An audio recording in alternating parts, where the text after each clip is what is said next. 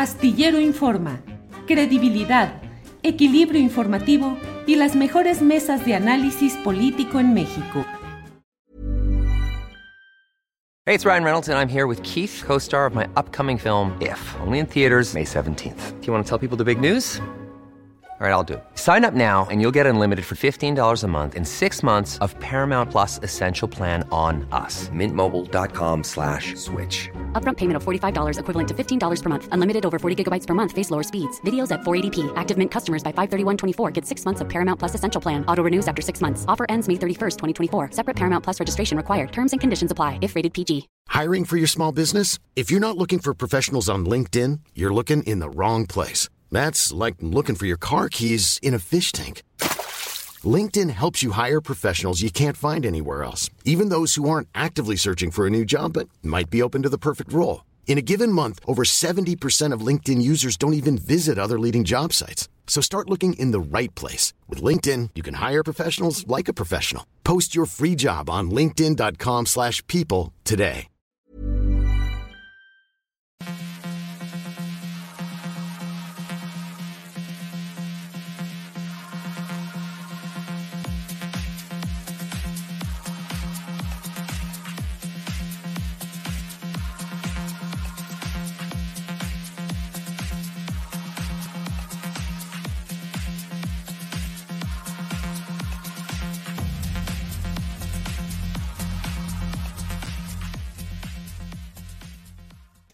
La una de la tarde, la una de la tarde en punto y ya estamos aquí en Astillero Informa. Gracias por acompañarnos en este programa en el cual tendremos información de lo relevante de este día, tendremos recomendaciones de fin de semana, la famosísima mesa del más allá, entrevistas e información de toda índole. Gracias por acompañarnos empezamos este programa. Le doy a reserva del complemento informativo que tendremos un poco más adelante. Le voy diciendo que hoy el presidente de la República, Andrés Manuel López Obrador, ha dicho que se sostiene desde luego eh, la defensa de la soberanía energética de nuestro país, que México no está incumpliendo nada en términos del Tratado de Libre Comercio entre México, Estados Unidos y Canadá, el famoso TEMEC, y ha dicho que revolotean, bueno, que persiste el espíritu entreguista de personajes como Carlos Salinas de Gortari, Porfirio Díaz y Antonio de Santana. Eh, además anuncia que el 16 de septiembre, el día del desfile cívico-militar eh, conmemorativo de la independencia de México, va a dar respuesta a este tema y a los planteamientos que se están haciendo relacionados con el TEMEC y los puntos energéticos. Por ello es muy importante que en este día tengamos la oportunidad de platicar con el doctor Lorenzo Meyer. Él es historiador, columnista y analista político y es un placer intelectual y un honor periodístico tenerlo por aquí. Lorenzo, buenas tardes. Buenas tardes, Julio. Ahora sí, buenas regulares o cómo vamos, Lorenzo? Ah, es una incógnita. Eh, pudieran llegar a ser muy buenas tardes, pero visto ya en retrospectiva, dame unos dos, tres meses eh, de esa perspectiva y entonces ya podremos decirlo plenamente. ¿Por qué? ¿Qué se ha acumulado en estos, en estas uh, semanas o días u horas recientes, Lorenzo? Bueno, lo que acabas de señalar, eh, tenemos un eh, diferendo con los Estados Unidos y con Canadá. Este último no es de gran preocupación, pero vaya que sí es importante lo que nos sucede en la relación con Estados Unidos. Ahora, ¿qué tan eh, importante y tan a fondo vaya a ser esta diferencia y el resultado? Pues sí, depende en eh, muy buena medida hoy eh, de los argumentos y de las personas que vayan a presentar el lado mexicano en, este, en esta serie de reuniones que va a haber con los eh, norteamericanos. En otras ocasiones de nuestra historia, cuando las cosas eran más brutales, pues los argumentos salían sobrando. Eh, los momentos cumbres de la relación México-Estados Unidos no eran eh, por razones jurídicas o por interpretación de los tratados y de las obligaciones y derechos que se tienen en estos eh, expresados en estos documentos eh, jurídicos, sino de las relaciones de poder. Ahí, en última instancia, en todo el mundo internacional es todavía un mundo en donde el eh, poder, la fuerza, se imponen de una manera más obvia que dentro de las relaciones políticas nacionales, donde también, al final de cuentas, e, es una, son relaciones de poder, pero en el mundo internacional son más claras. Eh, así que ahora estamos entrando en un momento de controversia. El presidente lo ha tomado con mucha calma. Es más, lo ha tomado con sentido del humor. Humor eh, musical. Musical, que eso, eh, Julio, no es lo común. Yo no había visto eh, una conferencia de prensa de un poder ejecutivo en donde se hace referencia a un diferendo con otro país y sobre todo con qué país, con la gran potencia. Y que de momento pida que pongan a Chico Chen en la mañanera y hace suya la frase de esta canción de Uy, qué miedo. Ahora, Lorenzo, ¿pero han cambiado la correlación de poder entre Estados Unidos y México o seguimos más o menos en la misma correlación histórica de poder? Bueno, eh, depende de cómo eh, lo veamos. Si medimos, por ejemplo, por el eh, número de cabezas nucleares, que es una forma de medir el poder, bueno, estamos en la lona. Si lo medimos por el número de eh, de efectivos de los ejércitos o por el Producto Interno Bruto. Son eh, eh, medidas muy, pues sí, sí, muy importantes, pero depende de las circunstancias. Como no estamos en pleito abierto, sino en algo, digamos, pues normal en la relación tan intensa de dos países como el nuestro y Estados Unidos, entonces hay muchos niveles de mediación y, ojo, las dos partes saben que un conflicto a fondo les afecta. Claro que nosotros somos la parte débil, pero mira, esto es muy relativo, porque una gran potencia tiene muchos frentes abiertos todo el tiempo, todo el tiempo. Ahorita, eh, desde luego, podemos pensar en Ucrania y en el enfrentamiento vía la OTAN con eh, Rusia, pero hay otros frentes también. Eh, y México en general solo tiene en materia de política internacional un solo punto eh, que atrae, que debe de tener la atención de México, donde puede haber eh, peligro o eh, ganancia, pero ese es Estados Unidos. Nosotros sí tenemos un montón de embajadas y tenemos representaciones en organismos multilaterales y para empezar la ONU y hasta de allí para abajo.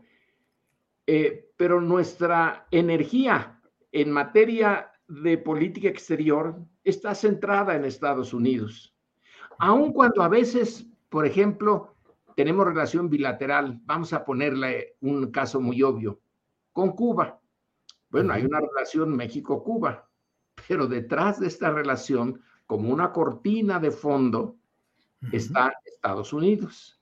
Entonces, con Estados Unidos tenemos relaciones triangulares muy seguido Formalmente es con un país, pero atrás está el poder norteamericano.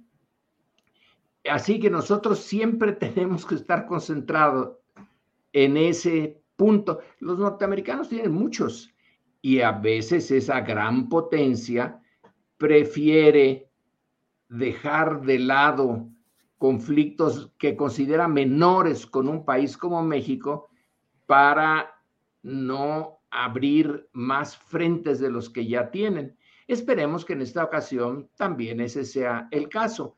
A Estados Unidos no le conviene eh, que se rompan o que interfieran de manera negativa las relaciones económicas eh, con México y yo creo que no busca el, el uso de todo su potencial para obligar a un país como el nuestro a ceder. En algunos momentos sí lo hace y no muy lejanos. Recordemos que Trump eh, mandó un mensaje a México muy duro, muy brutal. O detienen en la frontera a ese eh, tsunami de migrantes que viene a Estados Unidos vía México, o les pongo aranceles. Vaya, vaya, es así. Eh, fíjate que esa amenaza sí estuvo muy eh, directa, brutal, como es Trump.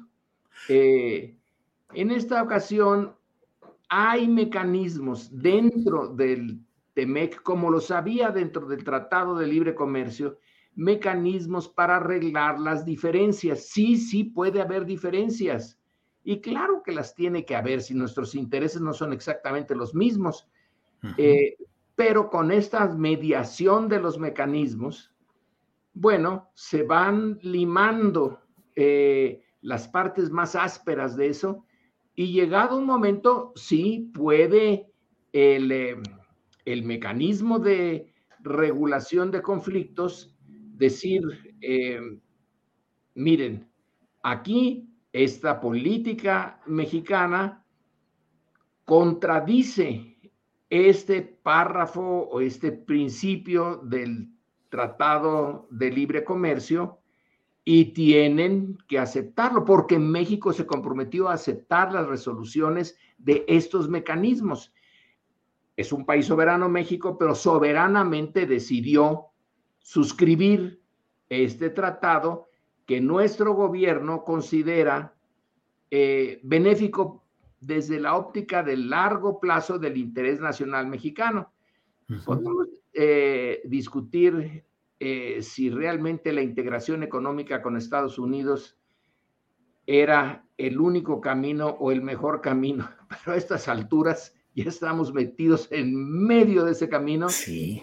y irnos de lado o echarnos para atrás es casi imposible. Sí. Así que a todas las partes les conviene relajarse y eh, entrar con buenos argumentos. Por eso ya se llamó a Jesús Seade, que es nuestro embajador en China, pero que fue el negociador del tratado para que con lupa vea eh, los argumentos norteamericanos y los canadienses también. Un tratado como este, un convenio comercial como este, eh, Lorenzo, establece los límites reales de búsqueda de soberanía y de proyectos propios de un país como México. Es decir, a fin de cuentas, ese tratado pues es una condensación de la filosofía y la práctica del neoliberalismo económico. Y mientras el presidente de la República empuja, señala y denuncia a ese eh, neoliberalismo, pues en los hechos está firmado ese tratado que te pregunto, ¿establece los verdaderos límites de nuestras posibilidades? Y las verdaderas posibilidades de nuestros límites, podemos ponerlo de, la otra manera. Somos un país económicamente débil. Nuestra economía, por razones geopolíticas, gráficas, económicas, políticas, cada vez se integró más a la norteamericana. Y echar reversa en ese aspecto, yo no digo que sea irremediable, imposible obtener otro camino, pero el costo sería enorme. Entonces sí, sí establece límites, como también establece límites a Estados Unidos. Eh, tampoco puede hacer lo que eh, le venga en gana. Pero claro, en algunos momentos dijo, bueno, no les dejo pasar sus camiones por aquí. A ver, eh, ¿cómo le hacemos cuando te eh, plantan tamaña posibilidad y tienes que estar ahí aceptando que, bueno, estaba en el tratado que los eh, camiones de carga y los medios de transportar las mercancías eh, tenían un marco muy claro, pero los intereses eh, norteamericanos pusieron, ¿no? Que los camiones mexicanos este, no están, no, no los mantienen bien, que son un peligro en las carreteras norteamericanas y un montón de argumentos así, argumentos torcidos, pero argumentos al fin que tienen que discutirse. Estados Unidos también tiene que discutir y no puede eh, mantener por siempre la idea de que no entran estos camiones y ya, punto. No, no, no hablamos más. No, sí. tuvieron que aceptar que la forma no era la correcta y ahora el gobernador de Texas dice, hay que revisar los frenos. Sí. Eh, porque a lo mejor eh, las balatas están mal. Ya ven que estos son muy descuidados. Sí. Ahora. Ese tipo de, choques se van a seguir dando.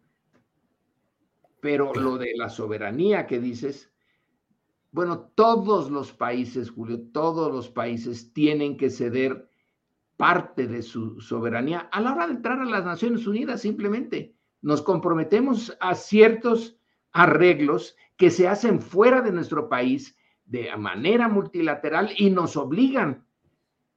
No hay soberanía absoluta, es decir, aquí yo hago lo que se me da la gana y no le doy cuentas a nadie. Los derechos humanos. Ya no podemos decir, eh, fíjense que no me gusta esto de los derechos humanos y yo voy a hacer lo que eh, siempre he hecho. Bueno, entonces se nos vienen encima las sanciones morales y materiales del resto del mundo. Eh, por lo tanto, soberanía completa no la hay. No la Pero este, eh, tenemos menos soberanía que si fuéramos una gran potencia, eso sí. Claro.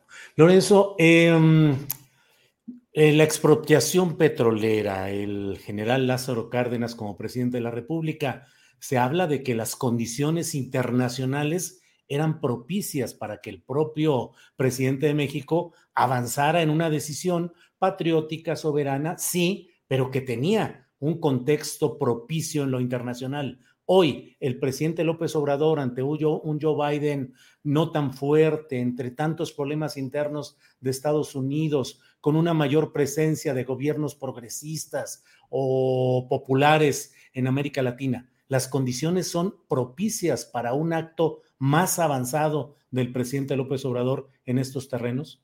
Yo creo que sí. Eh, tienes eh, razón de que el general Cárdenas pues sí, disfrutó de, condiciones muy buenas porque ya se sabía, ya se olfateaba que la Segunda Guerra venía.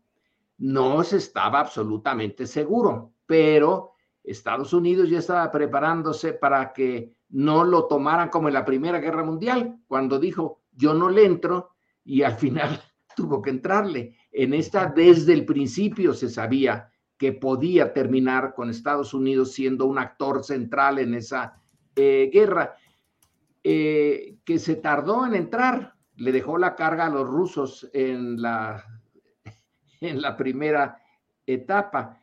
De todas maneras, el general Cárdenas no estaba absolutamente seguro.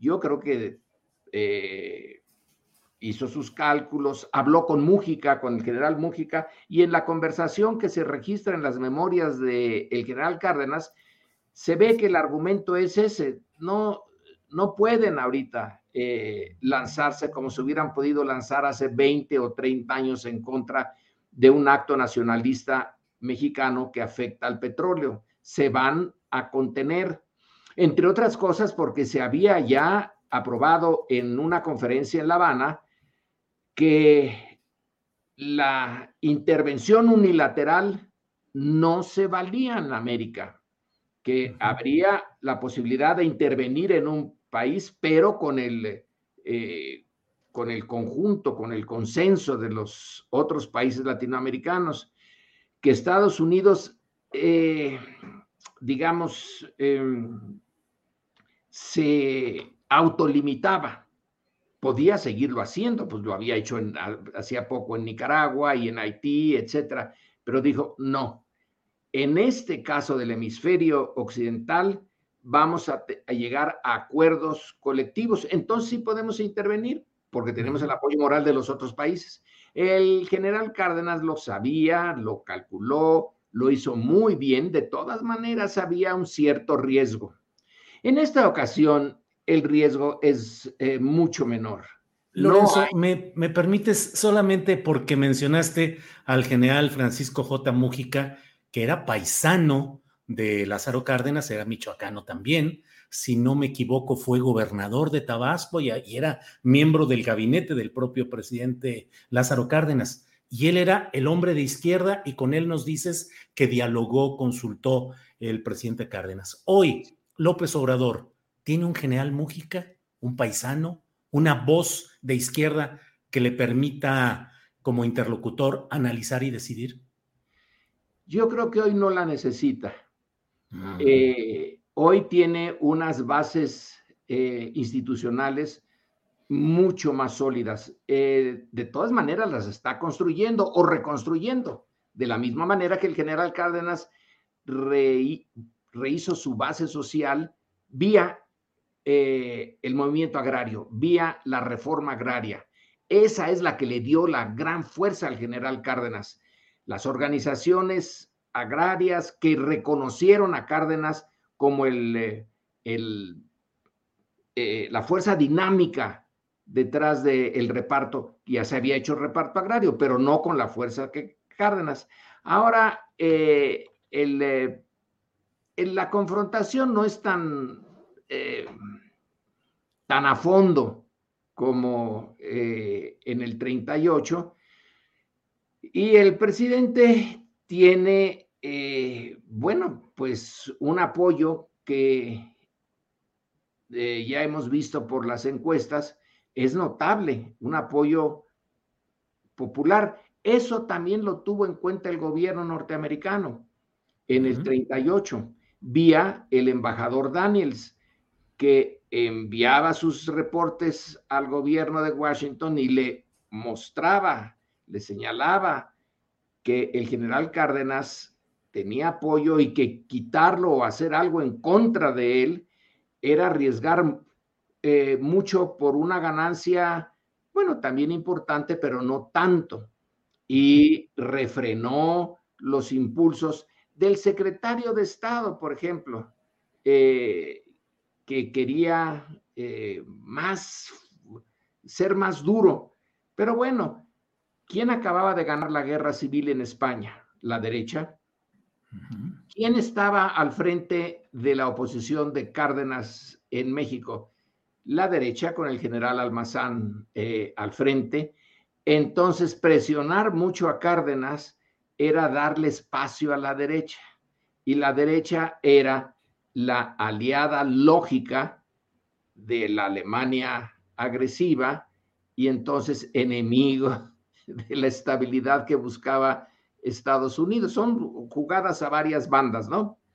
Eh, casi siempre es, eh, en momentos interesantes se dan esas eh, jugadas.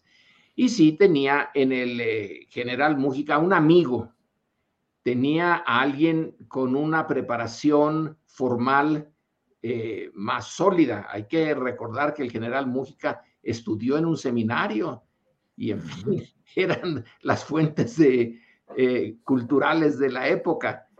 Eh, pero ahora no veo yo que se necesite a, un personaje como Mújica, que sí tenía, ¿eh? sí tenía apoyo popular, él, Mújica.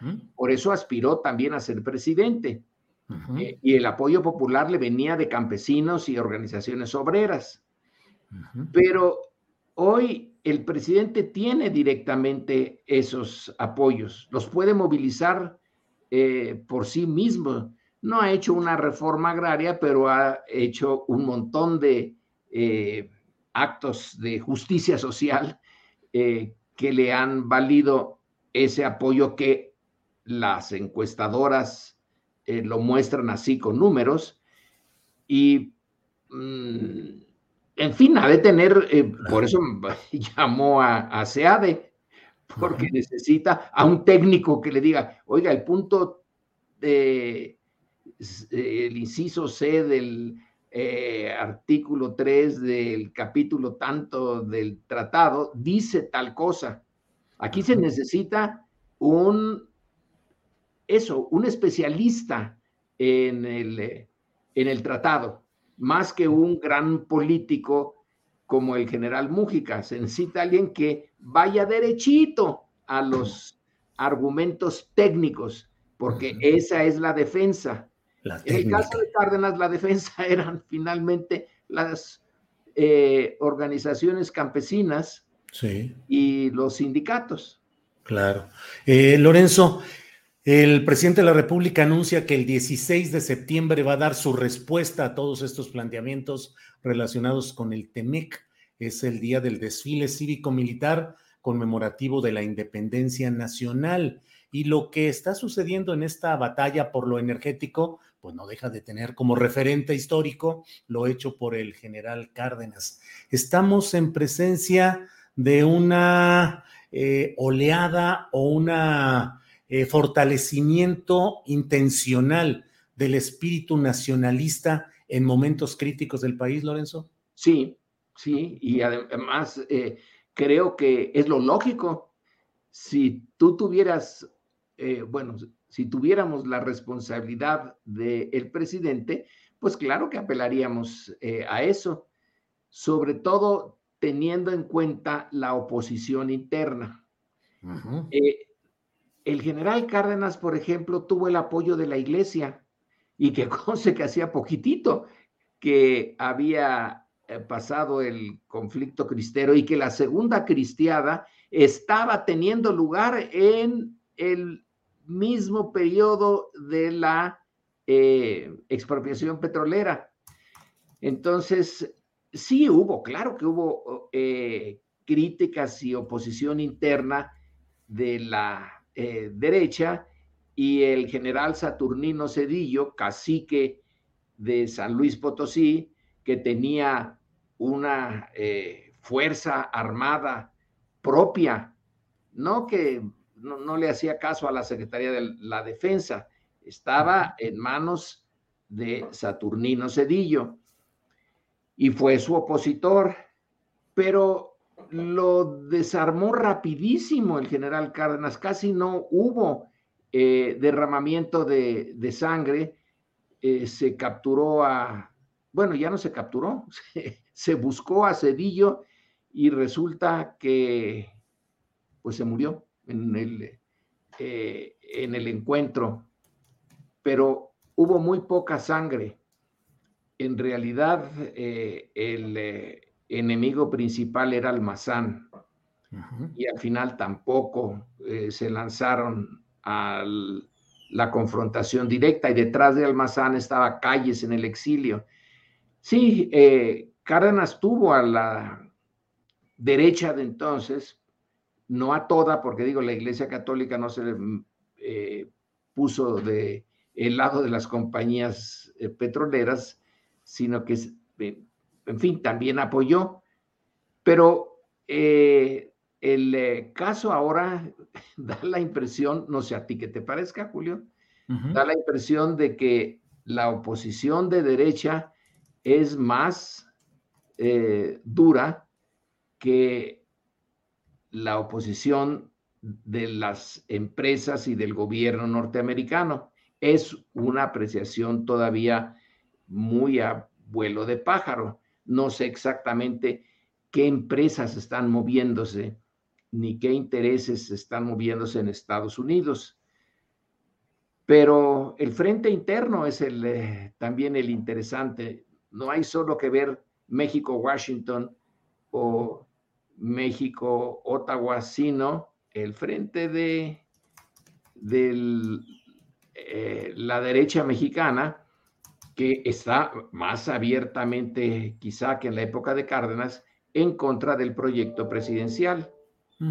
Empresarios, entre ellos obviamente el emblemático Claudio X González, la Iglesia Católica ahora en movilización en las misas eh, dominicales y en una actitud abierta de crítica a un segmento de la política del presidente López Obrador, que es lo de la inseguridad pública. Los partidos va por México que a pesar de Alito y todas las, eh, toda su conducta soez, pues sigue adelante el va por México ahí y pareciera que hay además, no sé qué opines, eh, Lorenzo, una intención de exacerbar en las clases medias esa sensación de incertidumbre, de mal gobierno, de crisis, de caos, como una forma de generar esa angustia social rumbo a lo electoral. Y hay mucho la idea de que efectivamente la popularidad del presidente, la fuerza de Morena en las encuestas de opinión, pero creo yo que todo este amasijo de intereses va a dar mucho de qué hablar con mayor fuerza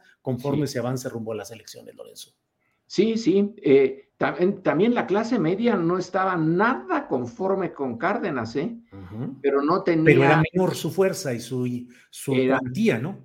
Era, su, su, odio a Cárdenas era tan fuerte como es ahora el de ah, el odio hacia Andrés Manuel Obrador, pero no tenía la posibilidad de expresarse eh, que tiene la derecha ahora. Ahora ya están, eh, por ejemplo, la derecha no tenía una representación en el Congreso que valiera la pena. Eh, no tenía partidos, realmente apenas si logró hacer el, PAN, empezar a hacer el PAN en, en, ese, en esa coyuntura. Estaban los camisas doradas que hicieron una manifestación en el Zócalo, pero que fue, eh, digamos, neutralizada rápidamente allí y simbolizada por una muy famosa fotografía de un taxista embistiendo un caballo de uno de los camisas doradas que se difundió y se sigue todavía exhibiendo como, como símbolo de ese choque. Pero hoy está más fuerte, sin duda. Eh, y dentro de todo esto, eh, Lorenzo, en estos días entrevisté tanto a Juan Carlos Monedero, de los fundadores de Podemos en España, como al propio Pablo Iglesias, a propósito de un escándalo que se ha dado allá por un manejo turbio de una acusación contra Podemos y Pablo Iglesias eh, de, de un presunto financiamiento del gobierno de Venezuela para Podemos, que resultó falso, pero los medios de allá lo magnificaron. Y decía Pablo Iglesias que hoy la batalla importante es la mediática y que debe ponerse mucha atención a lo que significa y ha significado en los casos de gobiernos progresistas en Latinoamérica ese acoso de la derecha mediática. ¿Cómo ves el caso hoy de México? Sí, eh, tiene eh, Monedero, eh, lo expresó muy bien, muy coherente su, posición. Es una campaña salida de la nada. Nunca hubo el dinero venezolano, pero la prensa, la televisión, los comentaristas de lo que allá se llaman tertulias y que tú vas a tener aquí dentro de un ratito, ese, ese ambiente se eh, reflejó bien en las elecciones. En el tiempo de Cárdenas las elecciones no importaban. Probablemente Almazán tuvo muchísimos más votos de los que eh, se le atribuyen. Ahí no eran los votos, era... poco ahí empezó el fraude patriótico? pues, pues sí, al menos en uno de sus principios Sí, sí, ahí está. Y clarito, ¿eh? Pero ahora sí tenemos un sistema en donde el voto cuenta, que está manipulado y que se puede seguir haciendo mil manipulaciones, es verdad. Pero ahora cuenta más que en 1938-40. Eh, y las campañas mediáticas eh, pueden ser eh, muy efectivas aunque estén basadas en cosas que no son ciertas. Pero por otro lado, el presidente tiene algo que eh, Cárdenas apenas si lo usó y sí, sí tenía su, eh, su departamento de propaganda, pero ahora las mañaneras son un instrumento pues insólito. Eh, Julio, ¿tú has oído de algún otro presidente o jefe de gobierno que haya usado ese instrumento de una manera tan sistemática y, que incluso ponga eh, canciones. Eh, sí, sí sabemos que Fidel Castro, bueno, se pasaba horas enteras, eh, pero no, no es lo mismo. Aquí es diario, se responden los argumentos de la oposición. Eh, y ahí está, en un juego cotidiano. Entonces, eso neutraliza en parte, o espero yo que en mucho, la eh, propaganda que viene por la vía ya de los periódicos, pues ya no tanto.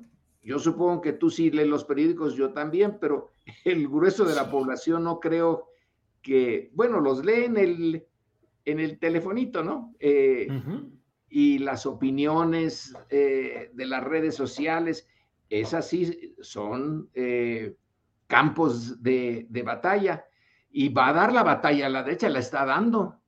Eh, lo que pasa es que le faltan argumentos y le faltan líderes, pero de que lo va a usar, lo va a usar. Y lo que Monedero dice es bien, bueno, Monedero y Pablo Iglesias, es una lo de España es un escándalo. Realmente yo no esperaba que fuera tan, tan brutal. Involucra a jefes de la policía, involucra a miembros del gabinete, involucra a empresas.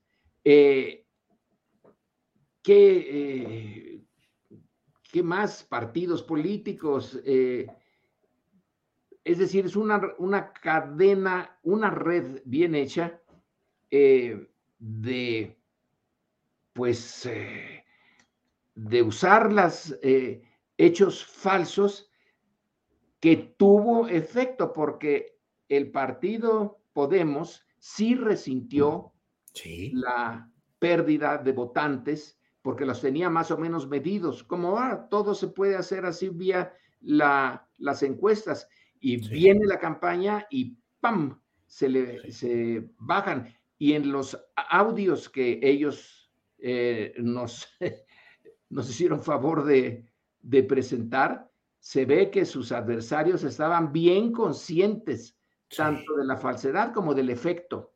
Sí, así es. El efecto eh, negativo eh, puede ser realmente algo de una magnitud tal que le hace perder a Podemos una posición que debió de haber ganado. Sí. Estaban en segundo lugar en las encuestas y entre diciembre de un año y junio del siguiente bajó su votación un millón de votos. Sí, sí, sí, es, eh, es, algo serio y esa elección también la está aprendiendo la derecha mexicana. si, en, si en España se pudo contra Podemos, nosotros podemos contra Morena. Claro, el, el Podemos eh, claro, ir contra, contra todo esto. Pues, em, como siempre, Lorenzo, muchas gracias por esta oportunidad de platicar. Quedan un montón de cosas porque apenas entramos a uno de los temas, el de los energéticos, eh, vamos entrando a lo mediático, pero hay muchos otros temas que quedan por ahí pendientes. A reserva de lo que nos desees todavía comentar, Lorenzo, yo como siempre te doy las gracias por esta oportunidad. Bueno, no hay más que comentar que eh, los meses que vienen, el año que viene, eh, va a ser eh, cada vez más duro el, el choque, el enfrentamiento, el encontronazo. Y que la izquierda debe de cuidarse ahora de que no le vayan a salir alitos, porque también algunos de sus candidatos y de sus fichas eh, fuertes pueden tener esos, esa parte blanda y se va a usar, se, les van a investigar lo que puedan. Si se inventan cosas, pero además se sacan eh, trapitos al sol que sí sean ciertos, hay que tener mucho cuidado desde la izquierda de no cometer ese, eh, no irse por ese mismo eh, camino. Creo que en el caso español Podemos no usó la, falsedad, la difamación, la tergiversación eh, de una manera tan pues, impúdica como eh, el gobierno de Rajoy y el Partido Popular. Pero eh, entonces, si no se quiere emular al adversario, hay que tener mucho cuidado en la calidad de los cuadros políticos que se presenten y tratar de hacerlo lo más, eh, lo más limpio que se pueda dentro de una política que siempre tiene, tiene sus guerras sucias. Así es. Lorenzo, pues muchas gracias. Apreciamos mucho, ya sabes que para nosotros es un placer intelectual platicar contigo y creo que también para la audiencia que aprecia mucho esta, estos espacios. Así es que por esta ocasión, muchas gracias, Lorenzo. gracias eh, y fue un gusto, Julio. Igual, gracias, Lorenzo. Hasta luego. Bien, es la una de la tarde con 39 minutos, uno de la tarde con 39 minutos y vamos a seguir adelante. Y mire, vamos a hablar con Juan Omar Fierro, él es periodista en Aristegui Noticias y le hemos pedido que nos ayude a tener la información y el contexto de lo que hoy se ha dado a conocer. El Ministerio Público Federal propone, el que está adscrito a la Fiscalía Electoral de la FGR, propone el no ejercicio de acción penal contra Pío López Obrador por todo aquel asunto de los sobres con dinero eh, videograbados y difundidos eh, tiempo atrás. Por eso me da gusto saludar a Juan Omar. Juan Omar, buenas tardes. Hola, buenas tardes, Julio. Gracias, Juan Omar. Pues leyendo el adelanto, leyendo la información que difundiste acerca de esta propuesta apenas del Ministerio Público Federal para la, ah, en cuanto a un no ejercicio de acción penal en el caso de Pío López Obrador. ¿De qué se trata y cómo va este asunto, Juan Omar?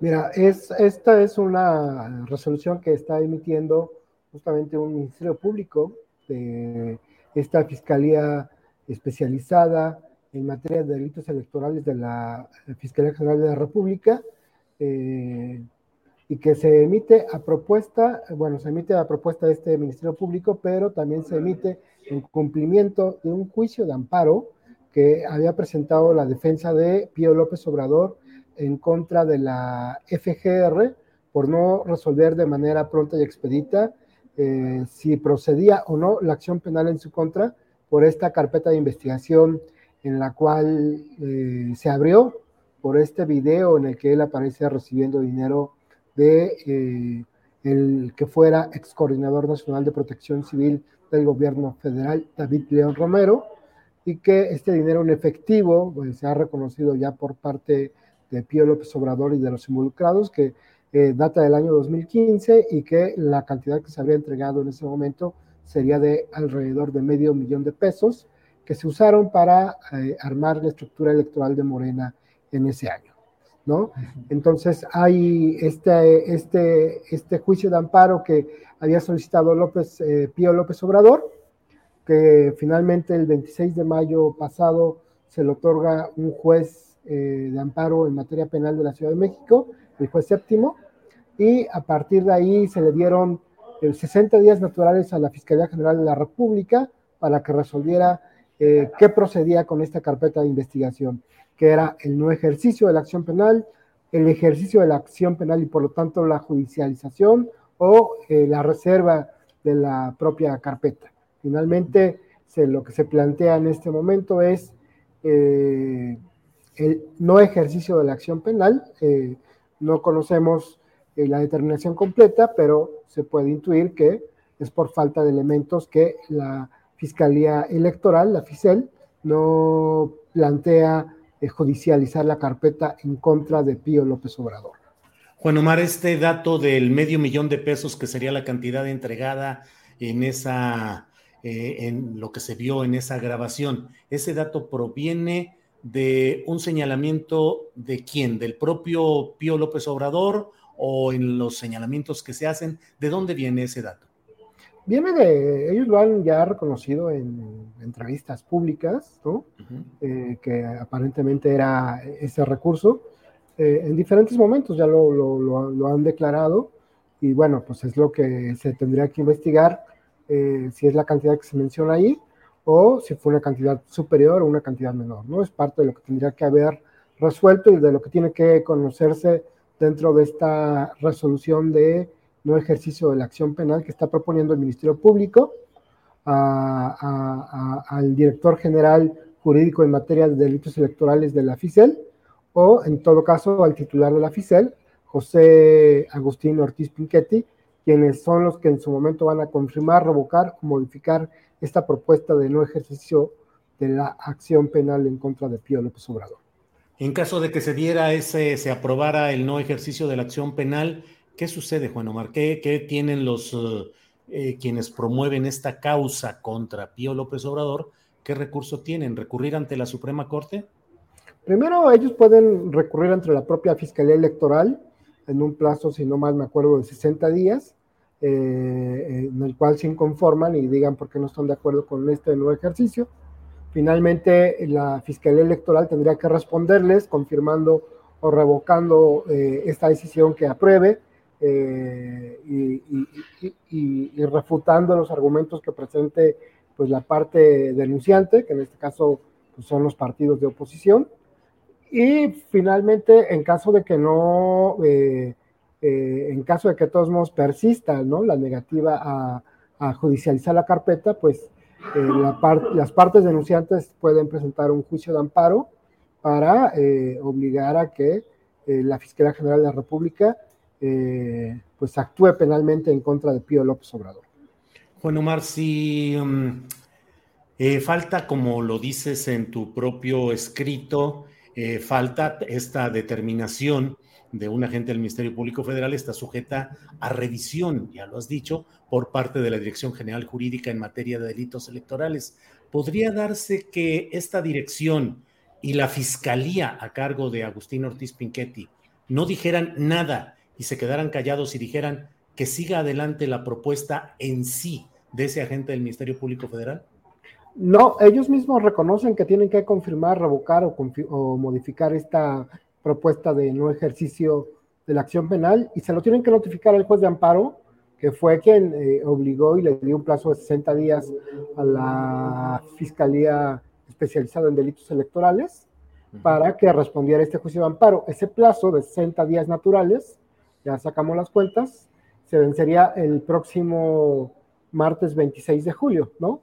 Eh, por, una por un asunto de notificaciones podría extenderse un día o dos más, a lo mucho, pero eh, este plazo eh, se tiene que, digamos, tiene que cumplir con el amparo el próximo 26 de julio y por lo tanto la Fiscalía, esta dirección jurídica en materia de delitos electorales o el propio fiscal electoral José Agustín Ortiz Pinchetti tiene que dar respuesta al juez de amparo, ¿no? Y esta respuesta tiene que decir, confirmamos, revocamos o modificamos esta propuesta de resolución y entonces pues ya se estaría dando cumplimiento al juicio de amparo en el sentido de que ya hay una determinación jurídica sobre esta carpeta de investigación. Juan Omar Fierro, muchas gracias, aprecio, apreciamos mucho el que nos hayas dado esta información, el contexto, las perspectivas y bueno, pues veremos qué sigue en este tema. Juan Omar, a reserva de lo que desees agregar, como siempre, muchas gracias. Eh, pues muchas gracias a ti, Julio, y creo que la información está completa. Así es. Gracias, Juan Omar. Hasta luego. Hasta luego. Bien, es la una de la tarde con 47 minutos y mire, el doctor Francisco Javier Casillas Armenta, pediatra, miembro de la sociedad civil, los grupos ciudadanos que están en lucha en contra de la instalación ilegal de la planta de amoníaco GPO en la bahía de Ohuira, Topolobampo, en el municipio de Ahome, en Sinaloa, le envió una carta, una carta abierta al presidente López Obrador sobre este tema. Eh, y aquí está la lectura que el propio médico hace de esta carta abierta. Es la lectura que hace el doctor Francisco Javier Casillas Armenta en este tema. Hola Julio, soy el doctor Francisco Javier Casillas Armenta, oriundo de Los Mochis y residente de Los Mochis, y te agradezco enormemente el que me des la oportunidad de leer esta carta abierta al presidente Andrés Manuel López Obrador. El fin no justifica los medios, dice Homero Arigis en uno de sus libros, porque los medios que se utilizan determina la naturaleza de los fines que se obtienen. Esa frase que me encanta, la he citado muchas veces y hoy más que nunca viene a colación en relación a la autorización y apoyo federal para que se instale en la bahía de Ohuira, Topolobampo, la planta de amoníaco de GPO. En 2006, y esto usted lo vivió personalmente, presidente, se magnificó una campaña de odio y guerra sucia en su contra y en los riesgos y el peligro para México que representaría el que usted llegase al gobierno. Mucha gente de buena fe lo creyó. Mucha gente de buena fe, al creerlo, prefirió apoyar el fraude que contra usted y contra México se implementó, pensando que el fin, que una persona que acabaría con el país según la guerra sucia llegase a gobernar, justificaba los medios, el fraude. Y así nos fue. Hoy, esa misma situación por usted en persona y por México vivida, se repite en cuanto a los supuestos beneficios que la tal planta nos traería como justificación de todas las irregularidades desde un inicio cometidas. Hoy, en mi municipio, quienes apoyan la tal planta opinan, no importa que se hayan saltado todas las leyes, va a traer grandes beneficios a la región y al país. Hoy la historia se repite. Dice Dostoyevsky, si para salvar al mundo hubiese que matar a un inocente, ni aún así se justificaría. Usted es un hombre de izquierda que en sus conferencias con frecuencia nos cita principios éticos. Sabe como hombre de izquierda que como valor la defensa de la justicia, de lo justo y de la dignidad de las personas está por encima, muy por encima de cualquier beneficio económico supuesto. Ojalá y tome en cuenta esta reflexión y caiga en cuenta de lo que nos enseña la historia y la filosofía. Nada bueno puede surgir cuando se violan las leyes en aras de un supuesto bien común.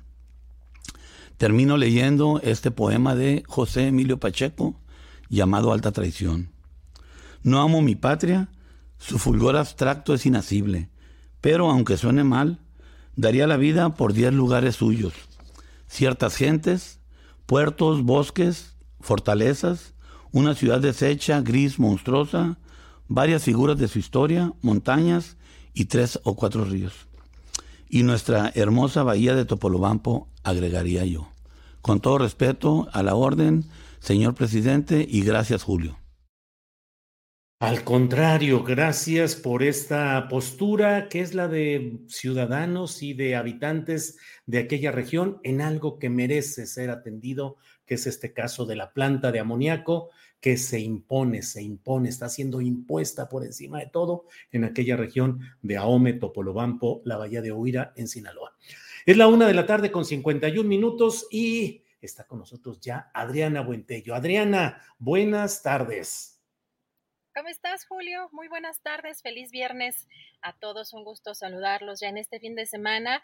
Y fíjate, Julio, tenemos eh, el segmento de nuestro querido Daniel Robles, que ahora es un poco más breve. Eh, tú sabes que, y la audiencia sabe que ha tenido, pues Maura, eh, su madre, quien es su cuidadora, ha tenido pues algunas complicaciones de tipo de salud y pues no, no ha podido eh, apoyarlo en, esta parte de esta elaboración que, como nos ha mencionado Julio en los segmentos anteriores, pues le lleva hasta ocho horas hacer esta, esta intervención que dura cinco minutos aquí en el programa.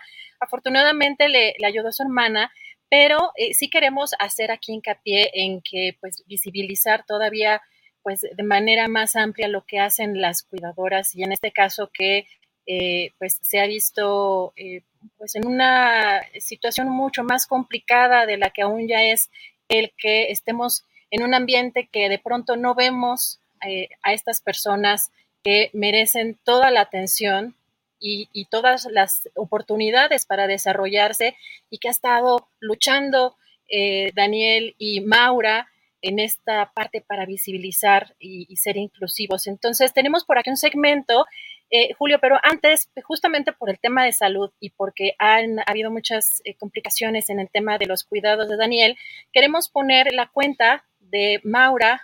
Aro, por si hay alguien que quisiera apoyarla, sabemos que el dinero no soluciona todas las cosas, pero en estas situaciones sí pueden eh, apoyar o sí pueden ser un eh, soporte para algunas de las necesidades que necesitan cubrirse. Eh, aparentemente el tema eh, de salud de Maura no se ha resuelto, estaría todavía en una etapa de pues, ver en qué, pues cómo poder atenderse la, la, situación que está viviendo.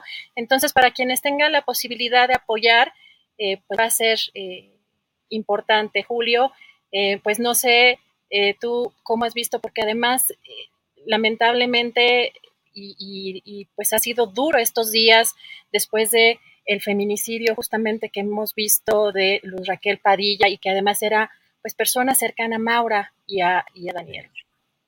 Sí, Adriana, por desgracia se acumulan las cosas eh, negativas o los infortunios en una circunstancia en la cual Daniel Robles Aro ha sido aquí un heraldo, un promotor, un difusor de las circunstancias difíciles que viven quienes tienen problemas de discapacidad en diferentes grados y en diferentes rubros. Daniel Robles Aro nos ha ayudado a ver lo que es el mundo de quienes tienen este tipo de discapacidades y el apoyo necesario, fundamental de las cuidadoras. Daniel Robles y su madre Maura Aro estuvieron el viernes pasado en una reunión en el gobierno de Zapopan, Jalisco, para analizar qué cosas se pueden ir haciendo en este terreno. Y allí estuvo también Luz Raquel Padilla junto con otras madres. Y al otro día sucede lo de este salvaje, bárbaro atentado contra los uh, Raquel, que devino el martes siguiente en la muerte de ella,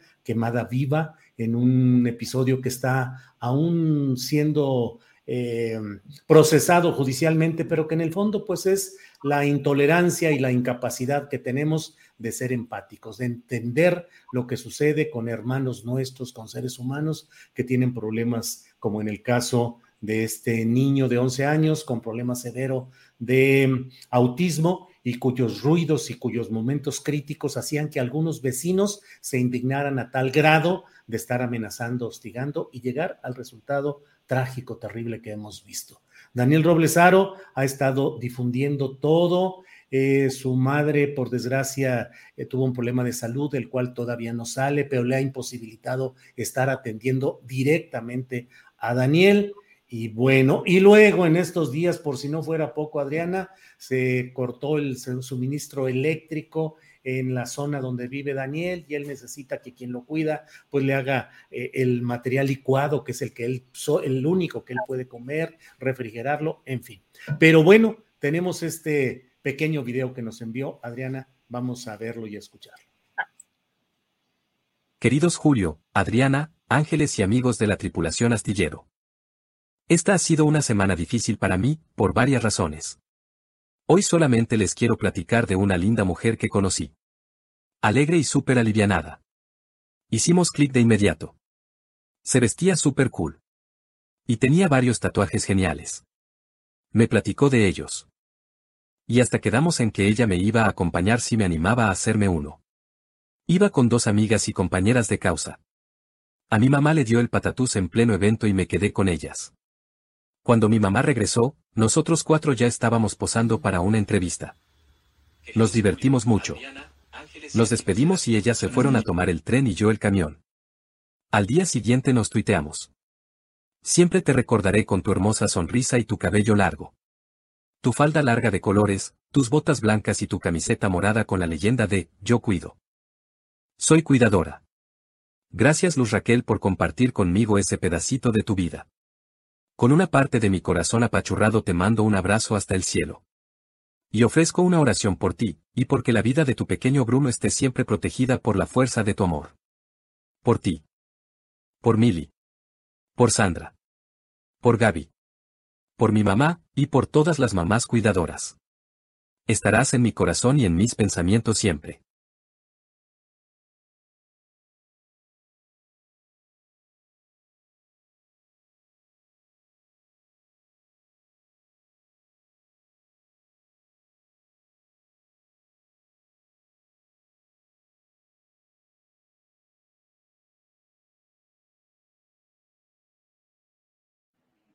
Pues este es el espacio y este es eh, los minutos que tiene eh, Daniel Roblesaro aquí para ir hablando, como lo llevamos semanas haciéndolo, de estos temas. Y bueno, pues este mensaje que ojalá nos lleve a todos a evitar la intolerancia, a entender lo que sucede, a difundir, a promover que haya apoyo del Estado mexicano para cuidadores, cuidadoras fundamentalmente, madres que 24 horas durante los siete días de la semana tienen que estar mm, venturosa y comprometidamente están a cargo de sus hijos en estas circunstancias.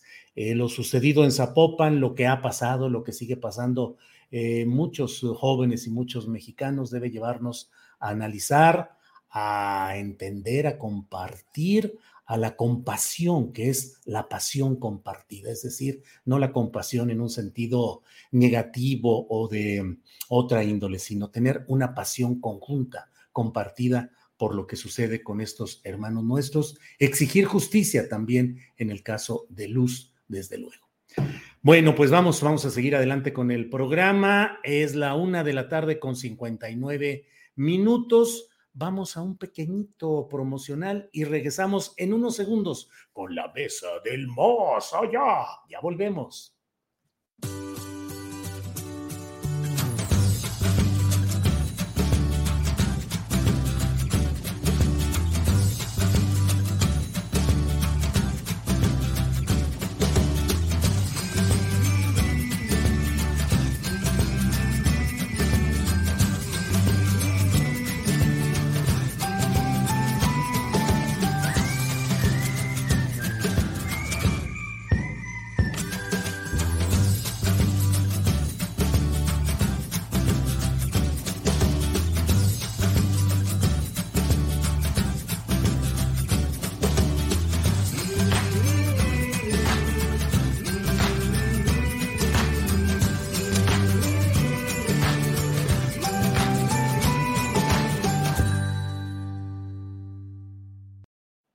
Las dos de la tarde en punto. Estamos, iba a decir como ingleses, pero no como mexicanos. Estamos a tiempo y puntualazos en esta mesa del más allá que aquí inicia con nuestros invitados estelares en la mesa del más allá. Enos aquí. Gracias, gracias a los tres por.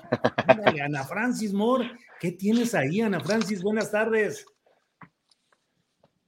Eh, tu micrófono, Ana Francis. No es que me den envidia los juguetes de Fernando Rivera Calderón y quiera yo de alguna manera ver, hacer méritos para que me invite a jugar con él, no es eso.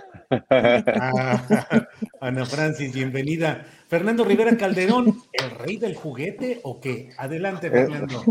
Eh, el rey del juguete, sí, sin duda, saludos a, todos. Hoy, hoy lamentablemente no tengo mis juguetes aquí porque me agarró la, la, mesa del más allá en casa de mi madre, pero mi mamá tiene unos juguetes también, unas figuritas. Ahorita les, les, doy un paseo este, aquí a las figuritas que tiene mi madre en su casa. Órale, órale, Fernando, mira, Ana Francis, con Horacio, buenas tardes, Horacio Franco.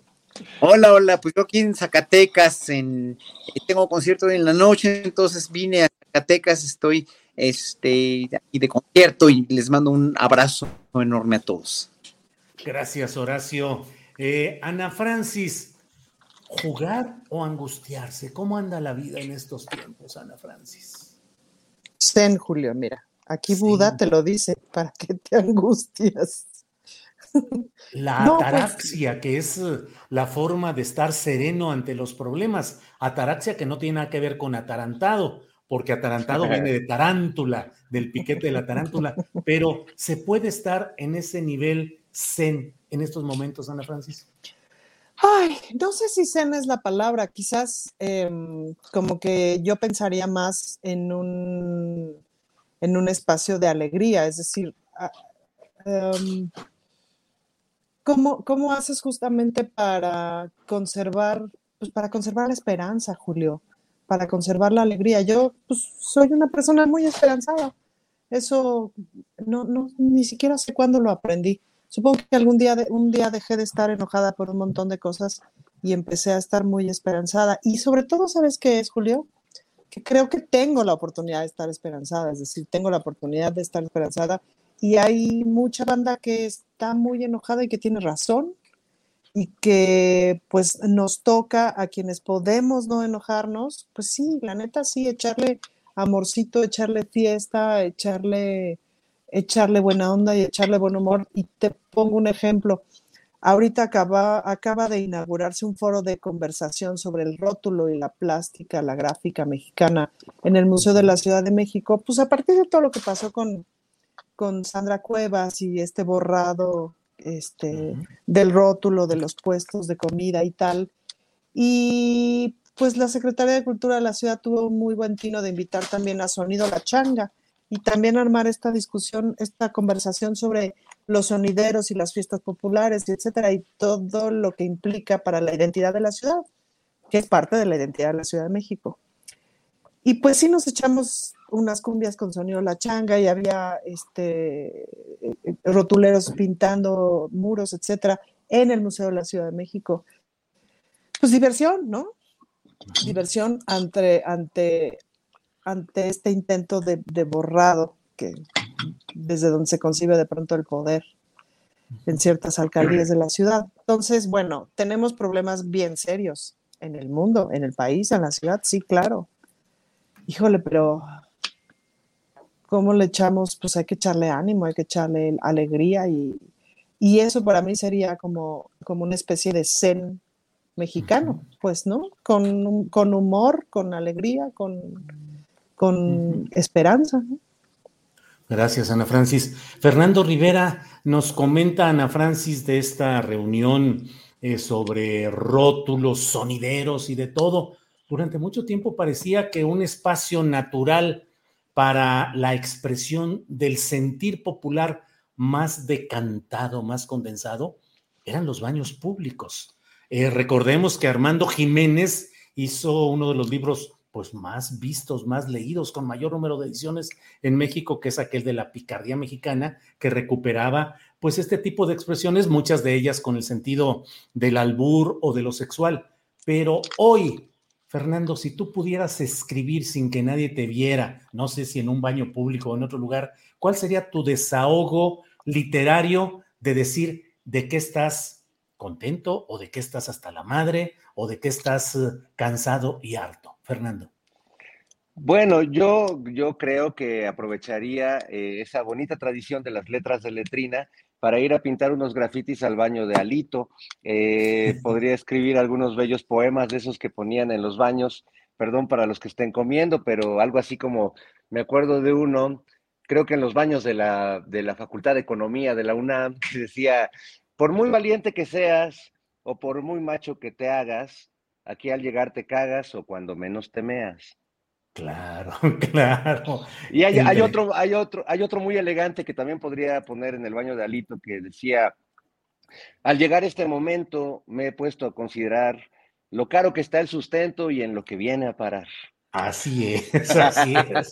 Entre otros, y aquel eh, aquel otro también. Poeta, poeta eh, Ana, Calderón. Ana Francis, ¿tú tienes alguna aportación literaria o poética a este tema?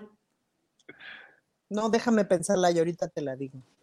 Bueno, eh, Horacio Franco, ya está. Bueno, sí, ¿cómo, iba esta, ¿cómo iba esta canción de El cerro mataron a un hombre? Uno que en la noche, de esos que en la noche se salen a miar. En la el mataron a un hombre, se llama el león de esos que la noche ¿Quién iba a pensar? ¿Quién iba a pensar? Que por una miada lo iban a matar. Pues es muy bonita y se puede cantar a voces. Es, una chulada. Claro, imagínate que en alguna parte de la política se llegaba a hablar de los derechistas como decían que eran meones de agua bendita, que creían ellos que orinaban agua bendita de tan puros y tan santos que llegaban a ser. Pero a ver, dime ah, tú, ah, ah. Julio, es decir, ¿para qué sirve una canción que diga en la punta del cerro mataron a un hombre, ¿no? O sea, ¿de qué está hablando? Pues es picardía. ¿Para qué sirve? Claro. ¿Para que nos riamos? ¿Para que nos la pasemos? ¿Qué sería de la vida Además- sin esas bellezas, no? Hay que, hay que recordar, este, Julio, como decía la güera Rodríguez Alcaine, que el chiste no es orinar, sino levantar espuma. Así es, así es. Digo, ya que estamos tan filosóficos, también aquella otra de que es eh, meando y caminando para no hacer surco o algo así, ¿no? Que era esa de como de, de- ir siempre hacia adelante. Déjame darle la traducción más filosófica. Horacio Franco, hoy nos van a cancelar yo con el programa y nos van a correr de Canal 22 por estar aquí de escatológicos. Pero, Horacio Franco, eh, ¿tú qué opinas? ¿Qué, eh, ¿Qué opinas de esa expresión popular en los baños públicos, de la picardía mexicana y también la protesta social, popular, política en las paredes, en los rótulos, en todo? ¿Cuál es tu experiencia en esas letras de letrinas o de donde sea, Horacio Franco? Pues yo me acuerdo mucho del de picardía mexicana, de este, de todo este, este, esta, esta onda de los 40 y 50 de, del gallito inglés, quítale el pico y las patas y verás lo que es, ¿no?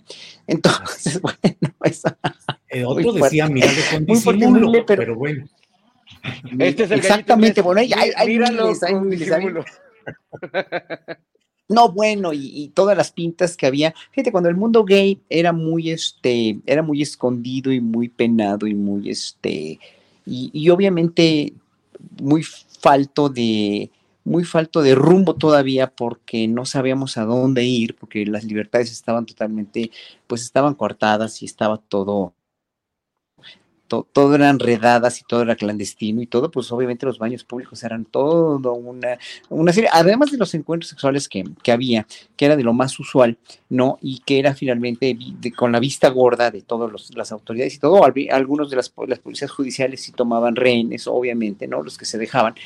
Pero pues había toda una serie de pintas en los baños públicos, ¿no? Y este, Casi y un pues, directorio no telefónico estaba a o veces. sea, había directorio telefónico, había todo, pues sí, todo, obviamente, siempre nos hemos ingeniado los mexicanos para poder transgredir o para poder decir o para poder expresarnos, ¿no? Hoy por hoy, fíjate, curiosamente, eh, haciendo una relación, ya las redes sociales son todo ese vertedero, ya no los baños públicos, ya no, ya no la, la, sí, las canciones, obviamente. Literalmente vertedero. Y obviamente, pues mira, cómo recurrió el presidente a la. Sí, es un vertedero de, de, de todo, de todo, de todo, de todo. Más que las grabaciones de Alito, o al igual que las grabaciones de Alito, ¿no? Tan, tan misóginas, tan, tan enfermizas, tan terribles. Este, es algo así como ya eh, las redes sociales se han vuelto todo el vertedero de, de esa mierda que tenemos también de lo bueno, menos de lo bueno, o yo diría que como lo, lo malo siempre opaca a lo bueno, evidentemente cada vez hay más, eh, eh, estamos con una fijación y yo casi entro al Twitter con cierto miedo, con cierto resquemor con cierto asco de que me voy a encontrar con cosas muy desagradables, con expresiones muy, muy, pero de veras muy maledicentes, muy maldicentes, muy eh, agresivas, de muy mal gusto, ¿no? O sea, más mal gusto todavía del que Alito puso en su última conversación. Es difícil superarlo, pero pues e- ese es un modus vivendi de, de- de los políticos mexicanos, ¿no? El de, el de Alito. No, eh, Alito no es una excepción de cómo hablan o cómo se expresan muchos políticos de su calaña. Otros no, hay otros muy, totalmente muy buenos, pero mira, si vemos cómo se expresa Muñoz Ledo hoy por hoy del presidente, pues también, obviamente, también hay un, no, se expresa con malas palabras ni nada, pero pues son de veras muy, muy malos pensamientos. Cuando, por ejemplo, vemos la intervención ayer de, de Reina Ide, que me merece todo el respeto del mundo por ser una periodista que está abogando por causas por las que todos abogamos, pero cómo fue su procedimiento, cómo fue su protagonismo cómo fue su drama, pues me, me parece también muy en cierto sentido muy ofensivo contra el periodismo, porque ella podría hacerlo de otra manera, ¿no? Entonces, bueno, cada quien se expresa como quiere expresarse, pero hoy por hoy, como digo yo, el- las redes sociales son esos baños públicos, son esos, ese vertedero de, porquería en la cual este, pues nos metemos o no, y, somos quienes somos o somos quienes no somos, porque yo, por ejemplo, es- estos insultos tan directos, tan agresivos, prefiero que me los digan en mi cara, en mi jeta, que me inventen todas las mentiras, pero que me lo van a decir en mi carita para, para contradecirlos. No que, que, que, que, incluso en este chat, ¿no? Que hay algunos odiadores de nosotros, pues nos estén todo el tiempo diciendo que somos unos paleros, que somos, que nos dan dinero, el gobierno, lo que sea, que vengan y que me lo digan aquí en mi cara. El, hay uno, uno que tiene un gallito ahí en su, en su icono, que, que me parece muy divertido porque de veras nada más vierte mierda, pero pues que me lo van a decir en mi cara. ¿No? Y, y, y, con eso, pues ya no pero nos en la, en la cara no. O sea, ¿por qué Claro. Sí. En la cara no. Sí, sí, no, en la cara no, estás muy guapo. Ana frente Francis, a mi cara, frente a mi cara. Frente a tu cara, frente a tu cara, Horacio, gracias. Ana Francis, hablaste, entre otros temas, de sonideros. Eh, me acuerdo aquella de uh, Celso Piña, sonidero nacional, sonidero nacional. Pero, Ana Francis, ¿qué categoría política o diplomática le das al Chicoche? Ah, no, bueno, Chicoche es un filósofo. La verdad. ¿Qué te, puedo decir? Fíjate que. De Kenchón. De Kenchón, Kenpompó. Este, además los está vasqueño, los nenes ¿no? con la nena es de él. Los nenes con los nenes. Los nenes con, la nena. Los nenes con la nena con la nena. Yo apoyo totalmente, Rolón. ¿Qué opinas? Pues, pues es justamente como esta, A mí me cae muy bien Chicoche. Eh, eh, fíjate que pasan muchas cosas, Julio. Cuando yo era niña y pasaba, no sé si se acuerdan estos programas de videoclips, ¿no? De este, TV éxitos, no me acuerdo cómo se llamaban. Pues yo era una niña que veía mucha televisión. Video éxitos. yo era una niña que veía mucha televisión, ¿no? Entonces, en la educación que a mí se me dio, digamos, con la educación con la que crecí, había que considerar todas esas expresiones como nacas, ¿no? Como aquel video, por ejemplo, no sé si se acuerdan del del pipiripau, que decía, yo soy el pipiripau, y aunque no soy muy carita, no, ha de ser por mi sabor, mi chiquitita que me dicen tu guayabita, ¿no? Este, híjole, pues que son frases súper divertidas, que son con las que yo crecí. Entonces, a, a, mí me daba un poquito un gusto culposo porque esas canciones me llamaban mucho la atención, pero en la educación familiar, pues era considerado como esas cosas no las oye la gente a la que pertenecemos nosotros, cualquier cosa que esto signifique. Em, entonces, siempre, o sea, tuvo como digamos, hace unos 30, 40 años, pues ha tenido una connotación como súper clasista toda esa música. Entonces, ¿qué opino de Chicoche? Pues es una cosa, pero ¿qué opino de Chicoche puesta en la mañanera ya varias veces eh, o puesto en la historia de López Obrador para poner distintos ejemplos como Ken Pompó, Luego un día se echó una, la de la lluvia, ¿se acuerdan que me acuerdo cómo va? Em, pues es muy divertido porque justamente estamos viendo un presidente que rompe todo protocolo posible y justamente se engancha con lo popular y se engancha con el pueblo y se engancha con estas frases que son muy divertidas. Eh, y es muy divertido pues cómo se engancha la oposición y cómo se engancha la banda con estas cosas que son, por amor de Dios, son un chiste, es un chiste, es amanecer de buenas, es amanecer de buen humor. Luego por eso es muy chistoso cuando dicen, el presidente cada día se ve más furioso, ¿no? Y a mí me parece chicoche. Entonces digo, bueno, pues está bien lo que leen, ¿no? Em, entonces, pues sí, ahorita Chicoche, digamos que toma una dimensión tremenda, ¿no? Em, pero ya viéndolo con un poquito más de profundidad, pues sí tiene unas frases fantásticas. Es que la música popular, la cumbia, la salsa, tienen unas letras muy divertidas, Julia. Julio, tienen una manera de, nombrar y de narrar la vida cotidiana, híjole, súper divertida, ¿no? Gracias, Ana Francis. Yo, quisiera acotar algo rápidamente. Miren, se le dijo mucho al presidente Naco por haber puesto Chicoche y, bueno, toda esta gente que, usa esta palabra para denostar, para, en sentido muy peyorativo, eh, son las gentes, son la gente como los Ferris, Ijar y todos ellos, que dicen que, defienden los intereses extranjeros finalmente, ¿no? Que están defendiendo toda la cuestión de, de, los intereses de las compañías privadas de Estados Unidos y Canadá en el Tratado de Libre Comercio y lo que no se dan cuenta ellos es que lo que no quieren es ser mexicanos ellos. Y no quieren tampoco a la cultura popular mexicana. Y mira, yo como músico clásico te lo digo, o sea, yo crecí con la música europea.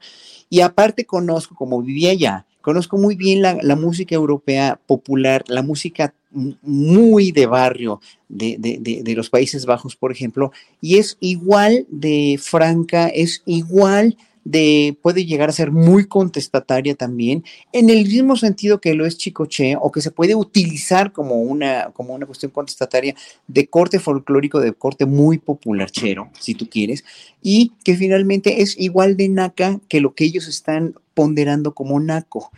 Lo que pasa es que como la mayoría de esta gente que está defendiendo las compañías extranjeras, que yo sí opino que son traidores a la patria, porque no entienden que la soberanía energética es una cuestión verdaderamente inminente y necesaria y que está en el Tratado de Libre Comercio y que se, aceptó. Entonces ellos no, no entienden nada de esto. Entonces quieren ser, ellos, el problema no es que, no es que López Obrador sea un naco, no, es que ellos no quieren ser mexicanos y no se han dado cuenta. Bien, Horacio, gracias. Fernando Rivera Calderón, hay muchos temas, pero yo le pido que se ponga eh, su toga, birrete, se ponga frente a un atril y nos resuelva una duda existencial. La neta, la neta, somos paleros en esta mesa, somos paleros, es un periodismo palero. Por favor, su opinión, señor Rivera Calderón. No, no me lo parece del todo, la verdad. Eh, creo que más bien eh, hacemos un, una mesa de opinión donde pues coincidimos en, muchas cosas, no necesariamente en ser paleros de la figura presidencial. Lo que pasa es que muchas personas leen esta transición política como el acto de un solo hombre, ¿no? Eh, es curioso porque yo veo este momento de transición como un acto de, de millones de, de, mexicanas y mexicanos que moviéndonos por diferentes causas y peleando por diferentes derechos, coincidimos en, en, la, en la, candidatura de López Obrador. Eh, en todo caso, yo sería palero de que este país se transforme, sería palero de que eh, las viejas prácticas de corrupción desaparezcan, que personajes como Alito o como Sandra Cuevas no nos los estemos encontrando a cada paso en, en el zoológico o zoológico político mexicano de eso sí, sin duda, aplaudo, aplaudo este proceso, pero no es un proceso de un solo hombre y no es un proceso de un solo partido, es un proceso de, de millones de mexicanos y en ese sentido, eh, pues yo, yo, yo me siento muy tranquilo de mi conciencia, este, a pesar de que Alito no, no, no me ha mandado dar ni uno ni dos de esos con los que convence a, a, los que quiere que hablen bonito de él. Gracias, Fernando. Ana Francis, eh, muchas de las voces que ahora nos estamos expresando por esta vía, que tiene sus peculiaridades también de las redes sociales, eh, desmonetizaciones, eh, trampas, en fin, intereses comerciales, como es natural finalmente en este mundo en el que vivimos con esta serie de, de restricciones y de condicionamientos. Pero una parte del México vigente, actuante, militante, fue acallada durante décadas totalmente. Los espacios mediáticos e informativos estaban dominados por los mismos de siempre. Aguilar Camín, Amparo Casar, eh, Leo Zuckerman, los columnistas de siempre, Riva Palacio, Ciro Gómez Leiva, eh, Joaquín López Dóriga, en fin. Ahora hay la posibilidad de tener opiniones y opciones distintas que antes habían sido silenciadas, incluso en momentos tan terribles como el fraude electoral de 2006, cuando oficialmente, oficialmente alguien se hizo de la presidencia de la República con menos, con un poquitito más de medio punto porcentual. 0.56% de diferencia según los números oficiales, si los quisiéramos asumir. Y sin embargo, eso implicó el desplazamiento del otro medio México, que no tuvo espacio, que no tuvo opinión, que no pudo decir nada, que fue borrado y se ha mantenido una instancia de una permanente presencia de estas voces. Por eso yo digo, y te lo pregunto, Ana Francis, ¿somos paleros? ¿Se es palero por defender una opción o señalar un punto de vista distinto que además durante tanto tiempo ha sido acallado? Ana Francis.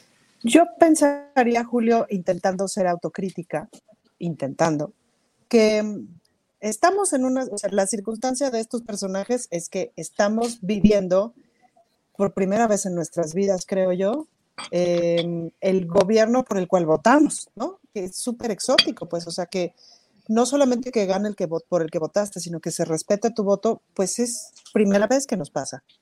Y eso es muy emocionante, pues, ¿no?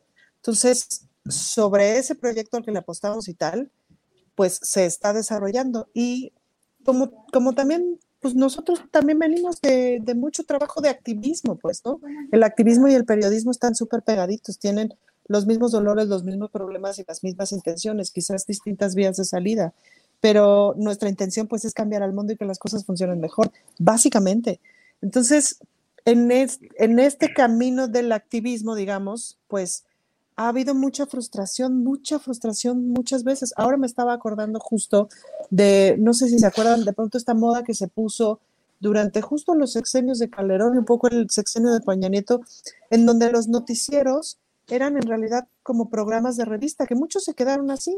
Entonces, dos, tres noticias y ahora vamos a una cápsula de salud para la piel y para que cuides tu cutis, y luego una canción, y luego un invitado de espectáculos, no sé qué, y muchos de los noticieros que eran francamente noticias se, se, convirtieron en eso, en programas de revista, pasar por noticias de forma muy rápida, muy superficial, y había esta especie de vacío.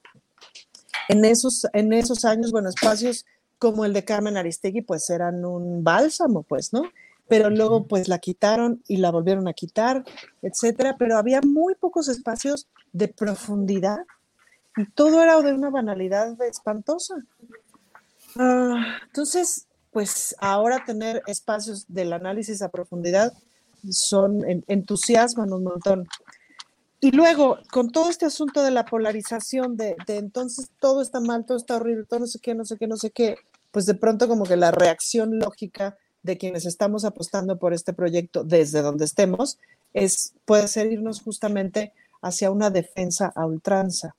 Yo espero, pienso que estamos como eh, con un espacio o, o, podríamos empezar a pensar en un espacio sí de crítica, ¿no? En, en, un espacio en donde sí podamos criticar sin hacerle el caldo gordo a la derecha. Me acuerdo mucho de un comentario que hizo Fernando cuando empezábamos estas mesas del más allá de, pues procuro tuitear, o sea, procuro no tuitear algo que me pueda este, retuitear Calderón, ¿me explico? Uh -huh. Porque, porque entonces eh, eso es muy confuso. Um, y en ese sentido, yo valoro muchísimo como los espacios de análisis a profundidad. Mi corazón late a la izquierda, este, soy obradorista, estoy de este lado del, del, de, del, proyecto político, etcétera. Pero eso es muy claro, me explico, o sea, nadie tiene duda. Está puesto en todas mis redes, soy diputada, lo digo claramente. Partiendo de ese personaje que soy, ¿no? Sí trato de opinar lo más críticamente posible, lo más a profundidad posible, pero no pueden quitarme la alegría de estar viviendo eh, de estar viviendo un proyecto político por el cual voté con todas sus contradicciones, con todas sus cosas difíciles, pero que además lo vivo de cerquita cotidianamente y veo las diferencias cotidianamente. Entonces, esa alegría, pues, ¿cómo la escondo, Julio? La alegría es como el amor y como el dinero, no se pueden ocultar. ¿no? Gracias, Ana Francis. Eh, déjame ver si Horacio está por ahí. Sí, Horacio. Horacio, mmm, pues el tema candente y parece que para durar un rato más en el escenario es el de estos reclamos a propósito del Tratado de Comercio entre México, Estados Unidos y Canadá, la presión de Estados Unidos, de Canadá, eh, el apoyo o la, el entusiasmo inclusive del cual ya hablabas un poco en tu anterior intervención, de segmentos uh, nativos de empresarios, de partidos, de antiobradoristas que parecen regocijarse, solazarse de que haya la posibilidad, yo lo he escrito y lo digo, de que desde Estados Unidos llegue un golpe al obradorismo que ellos no han podido fabricar ni impulsar desde la propia instancia natural, cívica, electoral, política en México. Es decir, esperan que de Estados Unidos se haga algo que les compense o les, ayude en lo que ellos no han podido conquistar y labrar aquí en nuestro país. ¿Qué opinas de este momento que estamos viviendo, Horacio Franco? Pero fíjate, Julio, tú que eres tan crítico de lo, de lo criticable del presidente y lo expones y lo fuiste a exponer en la mañanera, estás hablando con estos términos también, o sea, están fraguando, porque aquí en el chat hay mucha gente que obviamente dice yo soy palero de López y qué, pero también hay mucha gente que lo odia y lo detesta, ¿no? Entonces, viendo esta, esta, esta polarización que es blanco o es negro, no, tú nos estás poniendo en un punto de equilibrio muy interesante, donde no todo es blanco ni todo es negro, y nosotros tres, tanto Ana Francis como Fernando como yo, estamos, estamos así también, pero como bien dice Ana Francis, o sea, no va, o sea, estamos, somos críticos, pero no idiotas. O sea, no estamos dejándonos guiar por toda esa gente que quiere que le vaya mal a México, que quiere que López Obrador sea un fracaso. ¿Por qué? Porque finalmente ellos son los que están perdiendo todos los privilegios que tenían. Ellos son los que están verdaderamente, o sea, están sacando su antimexicanidad hacia flor de piel. Porque alguien que no entiende como ya lo entendió Francia, como ya entendió sus admiradísimos franceses, ¿no? Los, los, admiradísimos y los primermundistas galos que están, que, que, que, que, eran el ejemplo, que fueron muy, muy el ejemplo, eh, la Grand Paris para todos ellos, ¿verdad? Que quieren vivir en París. Bueno, pues ya París ya, ya nacionalizó su industria eléctrica, ya están haciendo los esfuerzos por nacionalizar la industria eléctrica. ¿Por qué? Porque están viendo que la soberanía nacional de ningún país se juega o entra en juego con el neoliberalismo, que fue un fracaso. Ya se demostró también. Entonces, como no entienden eso y como tampoco entienden que un socialismo o un comunismo extremo también ha sido un fracaso, porque estas doctrinas finalmente no dependieron ni el capitalismo, ni el neoliberalismo, ni el comunismo, ni el socialismo, dependieron de, de, las noblezas brindadas por la, teoría, la teoría de todas estas fórmulas eh, económicas y políticas de gobernar, sino fueron totalmente corrompidas por los intereses, por la, por la, por los intereses económicos, por los mismos intereses de control de la sociedad, como en los gobiernos socialistas más duros, ¿no? Finalmente no se están dando cuenta que lo que López Obrador está tratando de hacer, y eso, eso les duele mucho. miren, yo creo que a muchos ni les duele porque ni cuenta se dan, los que están obviamente influidos por los medios masivos de comunicación hegemónicos eh, de antaño, finalmente no tienen idea pero, pero nosotros que sí somos más sensibles a esto y a, y a ver lo que hay detrás o lo que está, se está formulando a partir del gobierno y del paradigma del observador, es un equilibrio mucho más sano a partir de un equilibrio, económico, social y político a partir de una, de, una, eh, eh, de una soberanía nacional que estuvo fuertemente alterada y sí fuertemente corrompida por tanta corrupción que le metieron, aparte de todo lo que lo mal vendieron, ¿no? Y finalmente lo que quiere él es lograr un, un, equilibrio. Por eso les duele tanto, por eso, por eso quisieran que a México le fuera mal. Yo me acuerdo mucha gente que votó por López Obrador de, de que eran priistas, ¿no? Me dijeron, no, es que si le va bien a, a López Obrador, le va bien a México, ojalá que le vaya bien, pero como vieron que a ellos no les iba a ir mejor, porque finalmente tuvieron tantos privilegios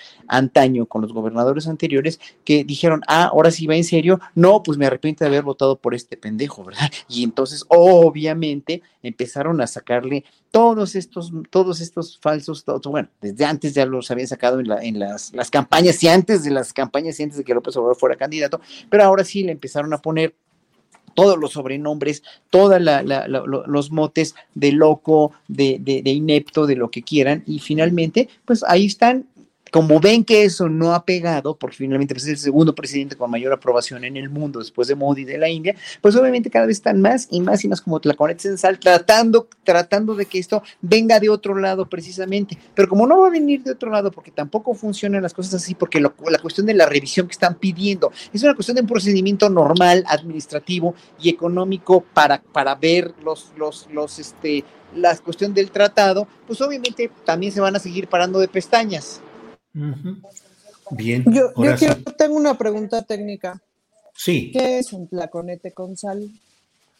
A ver, Horacio, ¿qué es un tlaconete con sal? ¿Qué es un, tlaconete, con sal? Un tlaconete con sal es un, es un insecto que, se, como una babosa que si le echas sal se puede así mover como, como, como, como babosa cuando le echas una sal, la sal a una babosa que se mueve así horrible, sin control. Eso es lo que son placonetes en sal. Muchas gracias, Horacio. Es que esa frase también siempre le he dicho, pero no sabía qué era. No, no, no, le, no, le, echen sal a los tlaconetes porque sufren mucho, en realidad se están muriendo. Sí, exacto. Sí, así para comprobar que la frase así es práctica y correcta, no lo hagan en casa, por No lo hagan en casa, amiguitos. Ana Francis dice Horacio Franco, somos eh, eh, críticos pero no idiotas. ¿Dónde está eh, cómo discernir, cómo diferenciar, hasta dónde ser crítico y hasta dónde la crítica sirve al adversario y le permite construir una narrativa eh, aprovechando lo que se critica o se dice. ¿Dónde está ese equilibrio, Ana Francis? Yo te diría que habría que seguir la técnica del acoso, es decir, cuando sabes que lo que te están diciendo es acoso, cuando en tu pechito sientes que algo te está oprimiendo, que algo no te está haciendo bien. hay muchos comportamientos de compañeros y de compañeras que de pronto, pues obviamente no lo sientes como acoso y te, te resulta divertido, etcétera. Y hay a veces la misma frase en una circunstancia distinta, distinta a una persona distinta, te puedes sentir muy invadido, muy ofendido, etcétera, etcétera. Y en, Nora Huerta en un sketch decía, hazle caso a tu árbol de la dignidad. Cuando sientas que tu árbol que, está aquí adentro del pechito, cuando sientas que tu árbol se te marchita, pues es que eso no está bien. A mí, mi indicador, digamos, es el sueño. Em, pues si puedo dormir en paz o no, literal, pues no. Me parece que el cuerpo es muy sabio, que el cuerpo responde y que las emociones son muy sabias y las emociones responden. Y hay una desconexión de pronto importante entre, entre las emociones y lo que hacemos políticamente hablando y lo que se hace públicamente y lo que se opina, como si tú no opinaras sintiendo lo que sientes, Julio, como si tú no opinaras desde quién eres. Y déjame poner un ejemplo, es decir, hace unos días tu esposa publicó una foto de ti escribiendo una columna este, con una lucecita para no despertarla. Y ella decía, ese es Julio Astillero, pues, ¿no? Bueno, ese mismo señor que tiene la decencia de no despertar a su esposa porque tiene COVID y tiene la decencia de no fallar con su columna de no sé cuántos años, bueno, es el mismo que se sienta aquí y opina, pues, ¿no?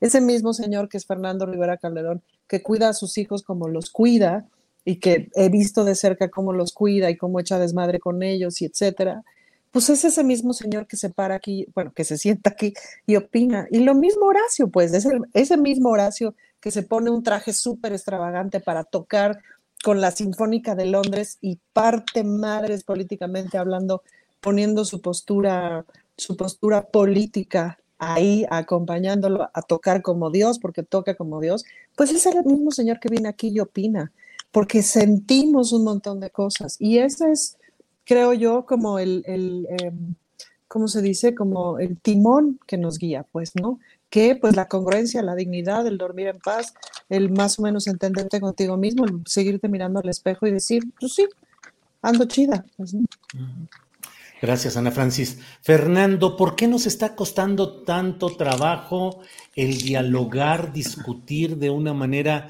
razonable, constructiva y de la cual salga algo positivo? ¿Nos han envenenado o nosotros estamos generando por razones propias y hasta culturales ese desahogo de veneno?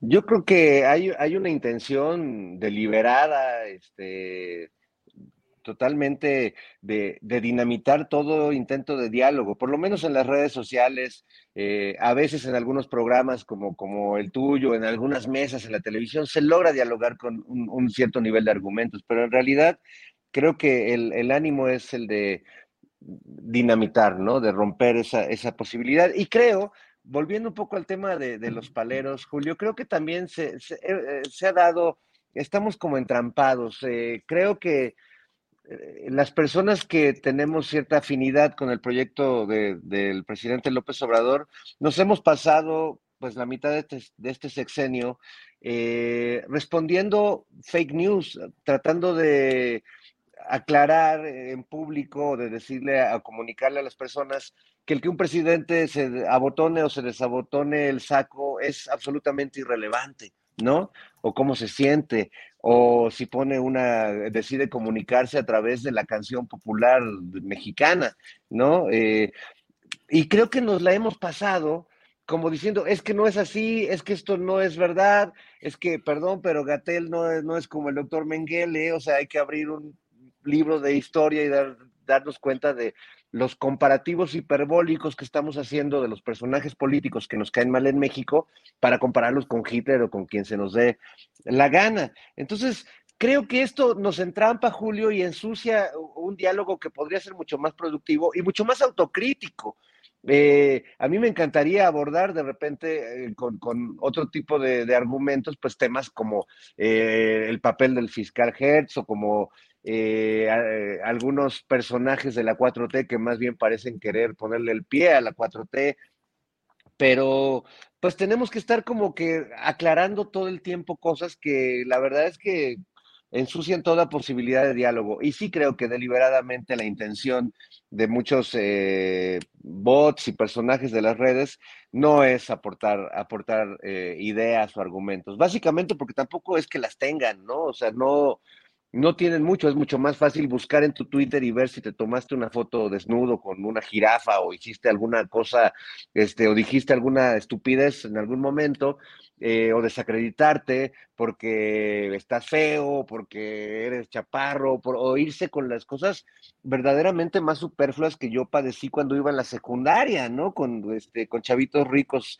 eh, en el Colegio México, con los hermanos maristas, pero me sorprende que ese, ese diálogo que se daba ahí que básicamente era un bullying entre los que tenían recursos y los que nos éramos nacos y pobres, este, pues me parece que está reproducido ahora en las redes y pues nunca, ni desde la secundaria hasta ahora, hubo una intención de dialogar. En realidad se trataba de chingar al que estaba abajo. Gracias, Fernando. Ese chingar al que está abajo sigue siendo Horacio, que por ahí anda Horacio. Horacio sigue siendo, se nos quiere escapar, ¿eh? Horacio, ese chingar a los de abajo sigue siendo un principio filosófico y operativo rector de una mayoría de mexicanos, Horacio. Selling a little or a lot? Shopify helps you do your thing however you cha-ching. Shopify is the global commerce platform that helps you sell at every stage of your business. From the launch your online shop stage to the first real life store stage, all the way to the did we just hit a million orders stage. Shopify is there to help you grow. Shopify helps you turn browsers into buyers with the internet's best converting checkout. 36% better on average compared to other leading commerce platforms because businesses that grow grow with Shopify. Get a $1 per month trial period at shopify.com/work. shopify.com/work. Millions of people have lost weight with personalized plans from Noom, like Evan, who can't stand salads and still lost 50 pounds. Salads generally for most people are the easy button, right? For me, that wasn't an option. I never really was a salad guy. That's just not who I am. But Noom worked for me. Get your personalized plan today at Noom.com. Real Noom user compensated to provide their story. In four weeks, the typical Noom user can expect to lose one to two pounds per week. Individual results may vary.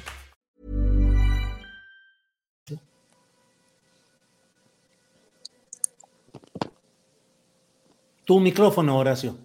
El de la ley del más fuerte, el de la ley del que tiene más, el que manda más, el que gobierna más, el que es más impune, el, el, el, gran señor, pues obviamente vino imperando desde el mestizaje y desde la conquista y desde la ciudad de castas en, las que, en la que venimos viviendo desde ese entonces y que en la que seguimos inmersos todavía, pero ya hay un, un, un pues ese porcentaje de la población que apoyamos Andrés Manuel y que incluso los, los, las prebendas que conseguimos, como en mi caso, como en el caso de Ana Francis, como en el caso de Fernando, en el caso tuyo, que todos venimos de abajo, las conseguimos trabajando honestamente y haciendo una carrera y logrando lo que logramos por trabajo y por este y por esfuerzo, obviamente pues ya no nos tragamos ese cuento, ¿no? O sea, la gente quiere seguir, la gente quiere seguir pensando en que somos un pueblo de indígenas conquistados eh, eh, y, que ya no hay más remedio más que seguir así.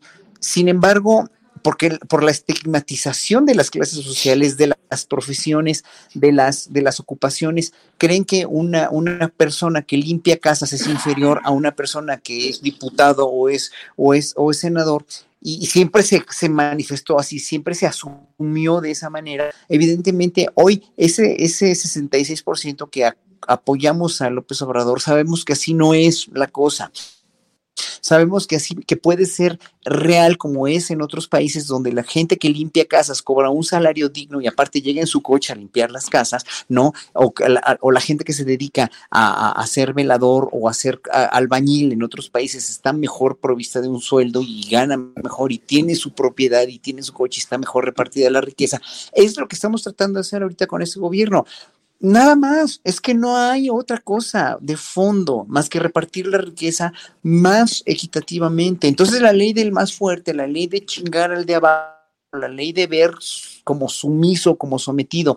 Al de abajo es una cuestión que nos viene precisamente de la conquista y de las castas y de los criollos contra los mestizos y contra los indígenas y contra los negros. Entonces, obviamente, obviamente eso nos va a costar trabajo porque es un estigma que venimos cargando con la sociedad, incluso gente que vino de abajo, como Cuauhtémoc Gutiérrez de Urre, que se convirtió en un acosador sexual y en un depravado de primera, Obviamente, pues aunque haya venido de abajo o de donde haya venido, de la basura o de la mierda, siguió siendo una mierda porque nunca lo educaron socialmente y, y nunca lo educaron con una sensibilización para, para, para hacerle entender que, que, debemos dar gracias a la vida por estar donde estamos y, no, y, luchar lo, lo, que tenemos, que es lo que no entiende mucha gente. O sea, mucha gente creyó que por ser el hijo de un político o el hijo de un prominente, este, hasta directores de orquesta, el hijo de ser eh, o, o, hijo de un pintor o hijo de un este, gran este, abogado, ya te daba el pase directo, ya sin, sin tener que hacer exámenes en la vida. Y la vida para toda la gente, para todo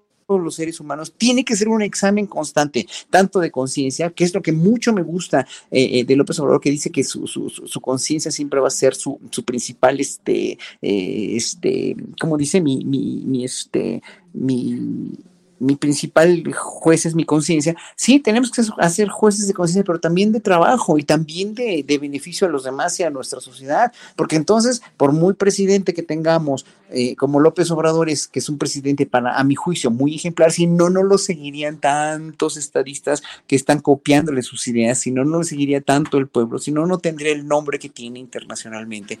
Entonces, pues no nos serviría nada, nada un presidente como él o como Moody o como quien sea, ¿no? Este, para, para en un momento dado, pues ser un pueblo igual, donde, donde el más, el más grande se come al chico y donde el potentado se chinga al de abajo. Gracias, Horacio.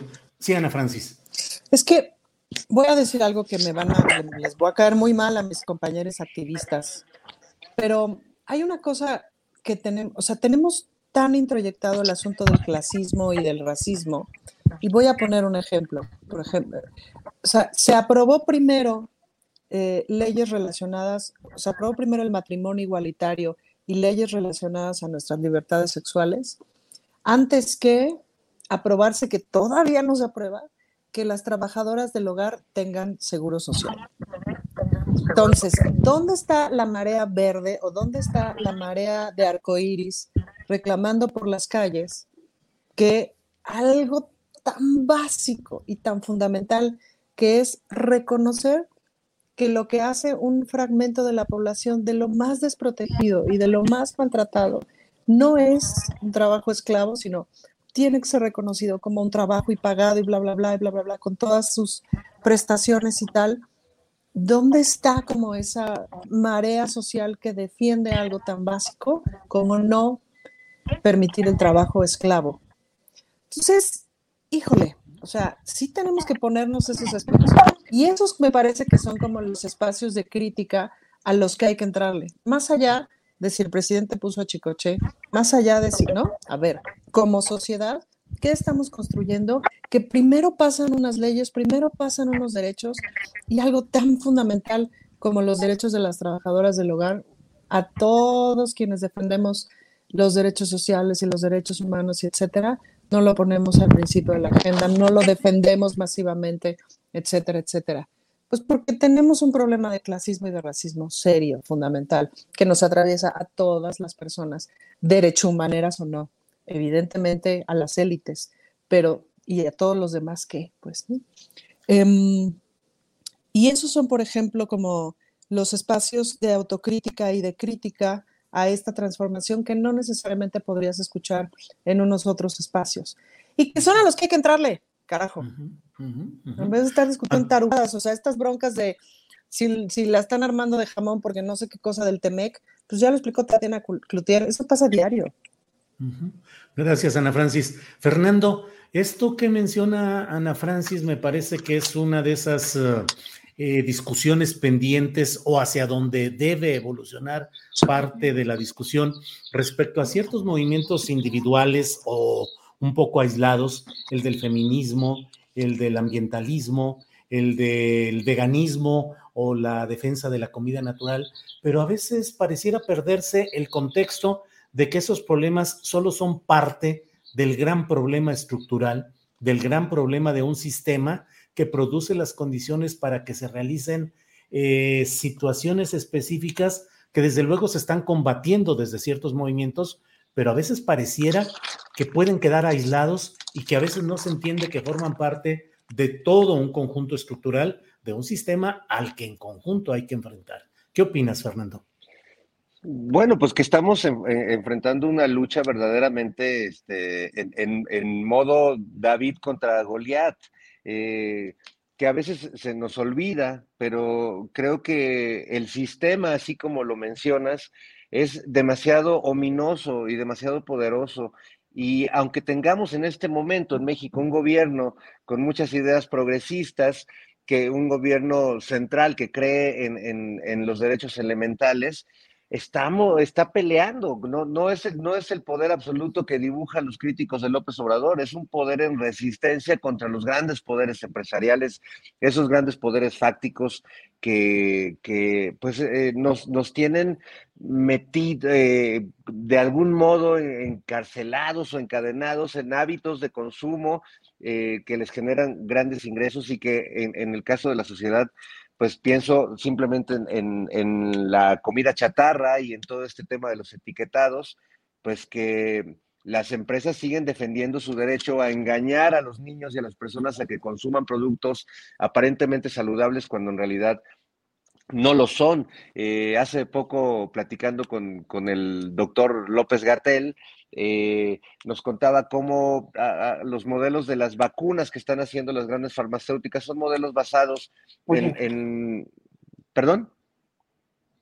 No, ah. adelante, Fernando, adelante. Sí, sí, sí. Eh, son eh, vacunas planteadas como un modelo de negocios, es decir, son vacunas que se basan en, los elementos cambiantes del, gen del virus lo que permite que sean como vacunas como los celulares este iPhone, ¿no? Que tienes que actualizar y tienes que volver, los gobiernos tienen que volver a comprar vacunas para tener la versión más actualizada, cuando se podrían generar también vacunas basadas en las partes que no cambian de, de los virus pero en realidad estamos, eh, somos el caldo de cultivo de, un, de diferentes modelos de negocios donde el dinero y las ganancias que, reciben estos grandes capitales, estos grandes empresarios, pues eh, pasan por encima de nuestras vidas y de nuestra dignidad y es lo que hemos visto las últimas décadas. Creo que todas las luchas eh, sociales legítimas que pelean por los derechos humanos elementales están conectadas porque todas eh, digamos que tienen la bota encima del, capitalismo más salvaje en el que estamos viviendo. Y eso un gobierno no lo resuelve. Estamos, lo está resistiendo, lo está enfrentando de muchas maneras. La lucha que está dando la Secretaría de Salud en el tema de los etiquetados, por ejemplo, y con las refresqueras, pero creo que ese es un ejemplo de muchísimos que tienen ese eje conductor que es el salvajismo de nuestro, de nuestro capitalismo. Gracias, Fernando. Eh, Horacio, Mm, déjame, si me permites, déjame, son 15, 17 segundos los de un comentario que hoy sucedió en la mañanera. Te quiero, por favor, Andrés Ramírez, adelante, ponos este videíto. ¿Cómo va a ser lo mismo eh, Rosa Isela que García Luna? Podrán ser muy conservadores y este admiradores de Felipe Calderón, pero llegar a cegarse, si hay diferencias, no somos iguales. Horacio, en la gran discusión nacional está quienes dicen, pues la cosa está de la patada en cuestión de seguridad pública, hay un ascenso de la violencia, los grupos delincuenciales, grandotes, chiquitos, medianos, individuos por sí mismos que se hacen pasar como miembros de, grupos uh, grandotes delictivos, tienen una, un predominio y las cosas están muy complicadas en todos lados. El presidente dice no somos iguales y dice no es lo mismo Rosa Isela que García Luna. ¿Qué opinas? ¿Cómo responder a todo esto, Horacio? Eh, yo por lo menos ahorita ya tengo quien me cuide, que es esta mujer que se llama Matilda. ¿Qué es eso? A ver, es una Matilda, es una Matilda. Es la perrita de mi amiga donde estoy transmitiendo, por eso un amor. No, pues ya estás bien defendido tú, pues así. Estoy muy bien defendido por Matilda, no, pero fuera de broma, fuera de WhatsApp que me vino a ver ahorita. Miren, eh, la, la cosa aquí, que es que me dio muchísimo gusto que tanto ayer como hoy en la mañanera, el presidente estuvo dando datos, obviamente, de cómo, de cómo se ha ido medio componiendo y medio componiendo, porque no se puede llegar a arreglar un desmadre como el que estaba este, hasta 2018. Y como la misma mentalidad siguió en mucha parte de esta gente que siguió cometiendo crímenes, que sigue cometiendo crímenes y que que, que, además esta gente que, que, que, que, hizo, que cometió este crimen terrible del activista en Guadalajara, que en Zapopan, que me parece verdaderamente horrible, me parece verdaderamente que llegaron a un grado de deshumanización verdaderamente ya enfermizo y nefasto, que también corresponde mucho a una descomposición social y de valores, como lo dice el presidente. Pero hablando de los datos de la criminalidad que habla el presidente, de cómo se han ido eh, eh, medianamente bajando, no como él hubiera querido, no como todos hubiéramos querido, pero son datos del INEGI. O sea, hablando de esto, es que eh, el INEGI es un organismo totalmente independiente del gobierno y que finalmente el hecho de presentar estos datos del INEGI y que lo diga constantemente, que lo esté diciendo constantemente, también en un momento dado me parece que, que, que, que, deja más inermes a la gente que dice que pues no se está haciendo nada, o sea, no se está haciendo nada, no, se está haciendo lo que se puede y se está haciendo lo que, lo que, lo que, lo que realmente es razonable para no ocasionar una hecatombe de represión y una hecatombe militar eh, porque pues los que dicen que estamos militarizados, pues hay más presencia de la Guardia Nacional, sí, pero finalmente no hemos llegado a, límites de, o a términos de represión, o a términos de, de, veras de batallas campales como las pudieran haber habido ya desde la detención del hijo de, de, Guzmán Loera, ¿no? Que, no, que no lo fue porque si hubiera habido una batalla campal que hubiera costado muchos muertos, y si lo hizo el presidente creo que fue por algo. No estoy de acuerdo en que lo haya hubiera estado mejor que, que este muchacho hubiera estado en la cárcel, sí, y obviamente pero sus razones tendría para evitar estas, este tipo de catombes. Entonces, eh, sí, obviamente la deuda en seguridad todavía es muy grande, ¿no? La cuestión de que siga habiendo crímenes horribles y, de veras eh, escandalosos como, como el que hubo con esta, esta pobre mujer han sido verdaderamente terribles, nos dejan de veras con un sabor de boca de mucha tristeza, sí, pero este, pues se está haciendo lo que se está pudiendo. Ahora, el gobernador de Jalisco también se lavó las manos de una manera terrible y, bueno, pues no se había manifestado, se manifestó mejor por desearle un feliz cumpleaños a su mujer y por celebrar esta cosa que celebró, no me acuerdo ni qué fue, pero que dices, bueno, obviamente eh, eh, yo como gobernador de un estado así, eh, o como Monterrey con el caso de la otra muchacha Devani que, que, asesinaron, ¿no? Pues yo hubiera sacado la cara de una manera totalmente así, verdaderamente sobresaliente, pues, ¿no? Que fuera el tema sobresaliente de mi día y de mi gobierno y, y, de no, y, de ofrecerle al pueblo verdaderamente una, una plataforma de seguridad mucho más grande, pero pues no lo hicieron, ¿no? No, no, no lo hicieron y, y se abocan a lo que el presidente pueda decir o hacer en una mañanera cuando finalmente pues tampoco los eh, el presidente se le ha cuidado mucho las espaldas a este gobernador y a otros que en verdad pues el presidente se ha visto muy diplomático con ellos y más que diplomático se ha visto muy condescendiente. Claro. Gracias, Horacio. Estamos en la parte final antes de despedir el programa, al menos en lo que corresponde a la retransmisión en Canal 22. Así es que, Ana Francis, nos quedan dos minutitos nada más eh, y creo que puedes cerrar muy bien preguntándote. Entonces, ¿qué, Ana Francis? Eh, felicidad, equilibrio, esperanza, eh, reflexión. ¿Qué recomiendas para estos momentos? Te quedan dos minutitos, Ana Francis. Esperanza y entretenimiento para mirar y para pensar cómo se transita hacia una cosa más pacífica. Sembrar la paz no es sencillo y pongo un ejemplo. De las cosas que casi en cada asamblea vecinal del Distrito 30, que es la parte no conocida de Coyoacán, no famosa de Coyoacán, eh, vecinos me dicen y me dicen y me dicen, es que le molesta mucho que los otros vecinos no levanten la caca de su perro y les ocasiona mucho, mucho estrés, mucho enojo, mucha frustración. Ahora, entonces, de pronto mucho la solicitud de los vecinos es tráigame un policía aquí, aquí a la esquina, para que en el momento en que vea que alguien no levanta la caja, lo agarre y vámonos a la casa, ¿no? Ese es como el deseo. Entonces, evidentemente eso no se puede, pues, ¿no? Ni siquiera alcanzarían los policías y además, pues eso no amerita cárcel. Pero ¿cuál sería la opción más pacífica para eso? Bueno, evidentemente, pues hacer algún tipo de campaña de acuerdo, de conversación vecinal, pues para que la banda levante las cacas de su perro. Y eso reduciría el enojo muchísimo, pues, ¿no? Entonces, hago aquí públicamente la petición a Fernando Rivera Calderón a ver si me ayuda a hacer una canción pues, para que la gente levante la caca de su perro, pues, ¿no? Entonces, interpretada por Matilda. Interpretada por Matilda. Entonces, ¿por qué con alegría, Julio? Porque ¿qué nos vamos a agarrar a palazos porque alguien no levantó, ¿no? Y esa pequeña cosa vecinal de pronto puede desembocar en tragedias monumentales, porque la cosa vecinal se tensa y hay ojón, pues, ¿no?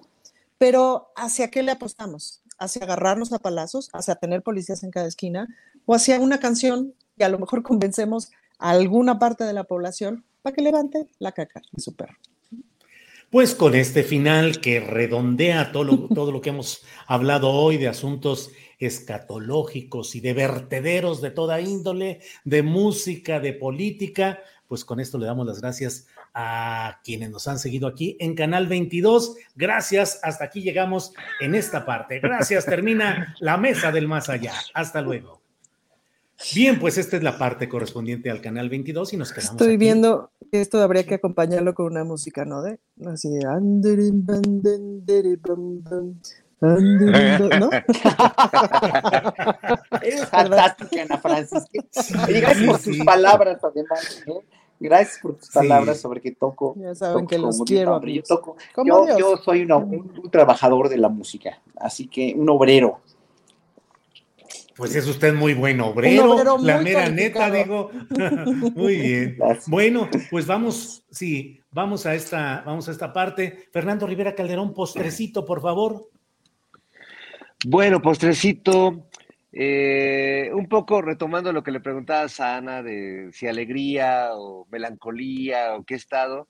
Yo creo que hay, un estado más allá de, si uno quiere azotarse en la vida por el amor o por la existencia o ser muy feliz o, irreverente.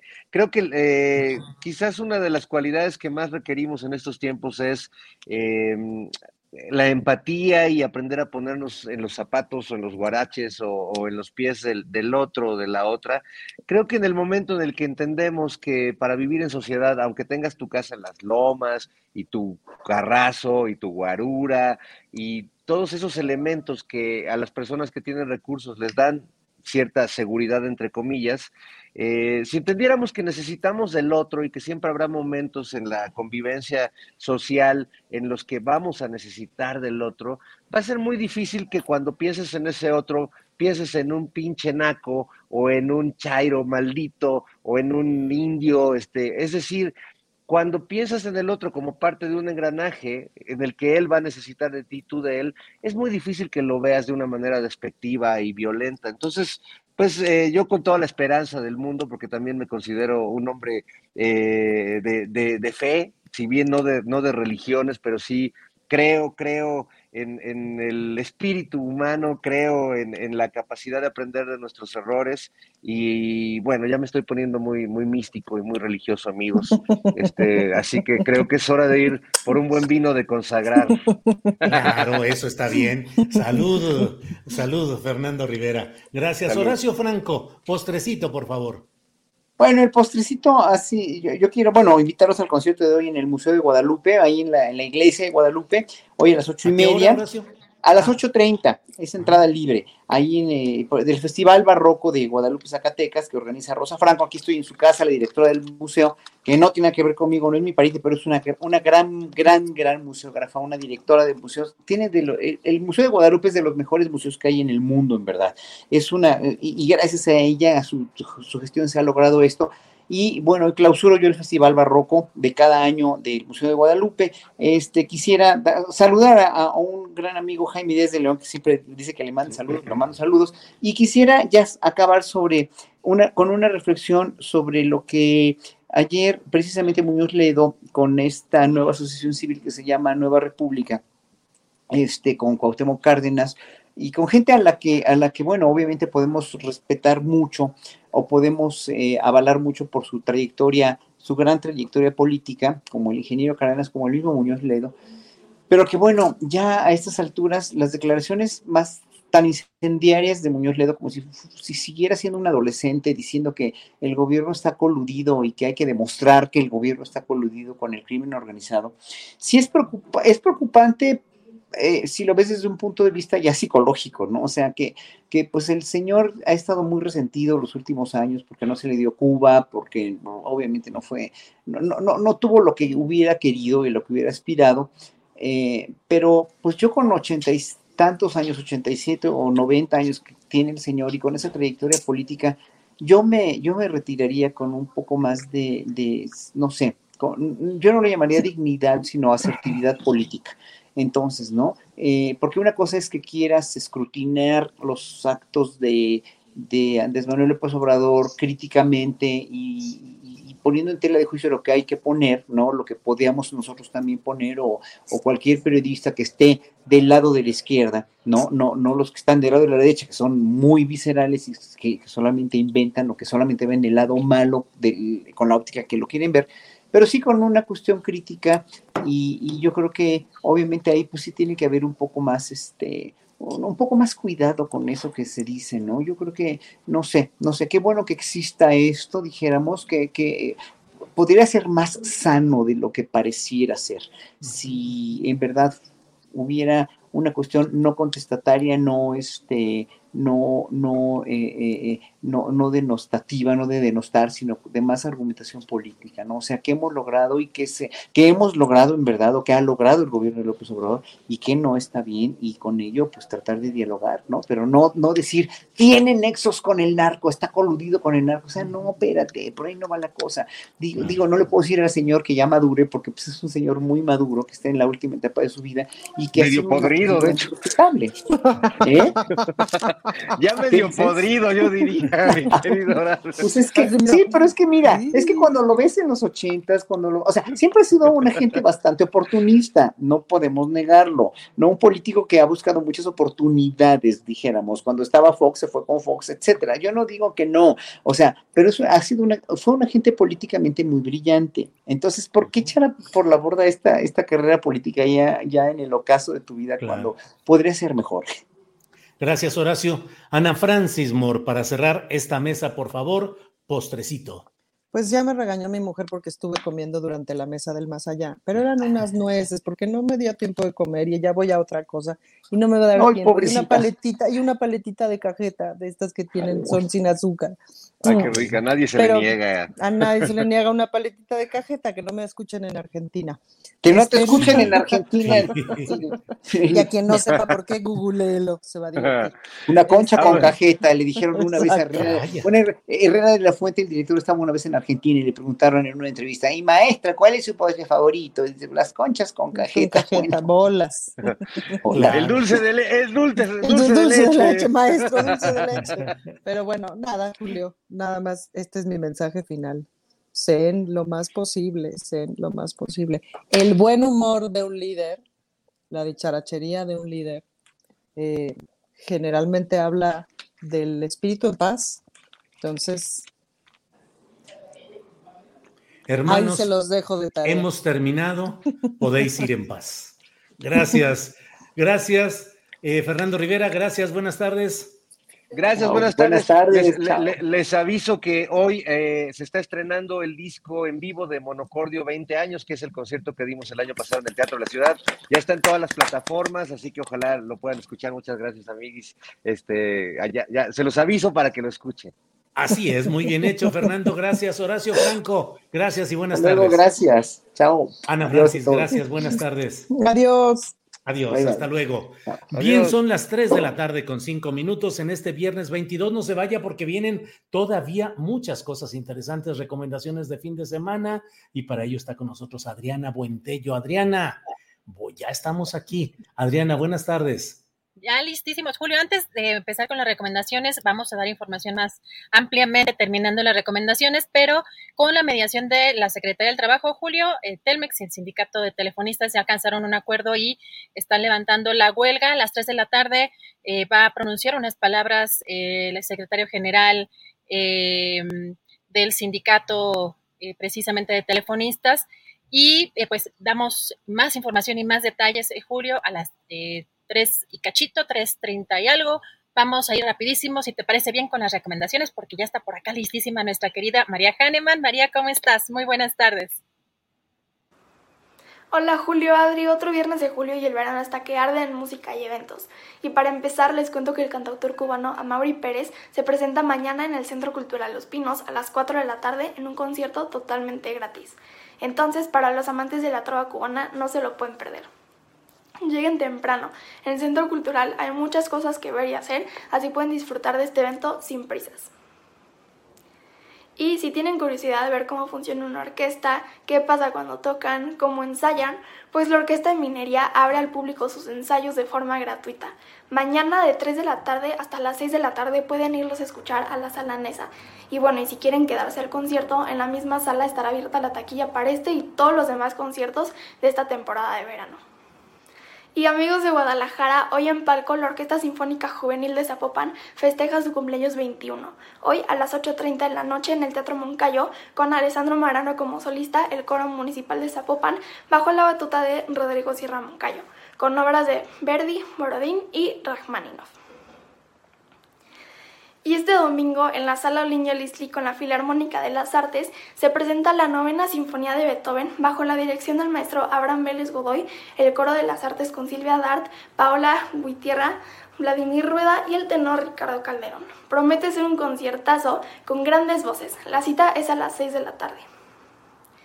Y ya que estamos hablando de voces mexicanas impresionantes, acaba de concluir el concurso de canto más importante del país, el Morelli.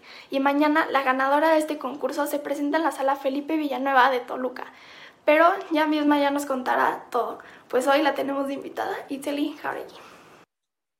Itzeli, primero que nada, gracias por tu tiempo, sé que andas con mil cosas. Gracias a ti. Cuéntanos cómo te sientes ahora que has sido la ganadora del concurso Morelli. La verdad todavía no aterrizo esa parte, va como un 50% de este, pero me siento feliz, realizada, contenta, plena. ¿Estás cumpliendo tus sueños? Sí, pero eran sueños que no sabía que tenía. Ok.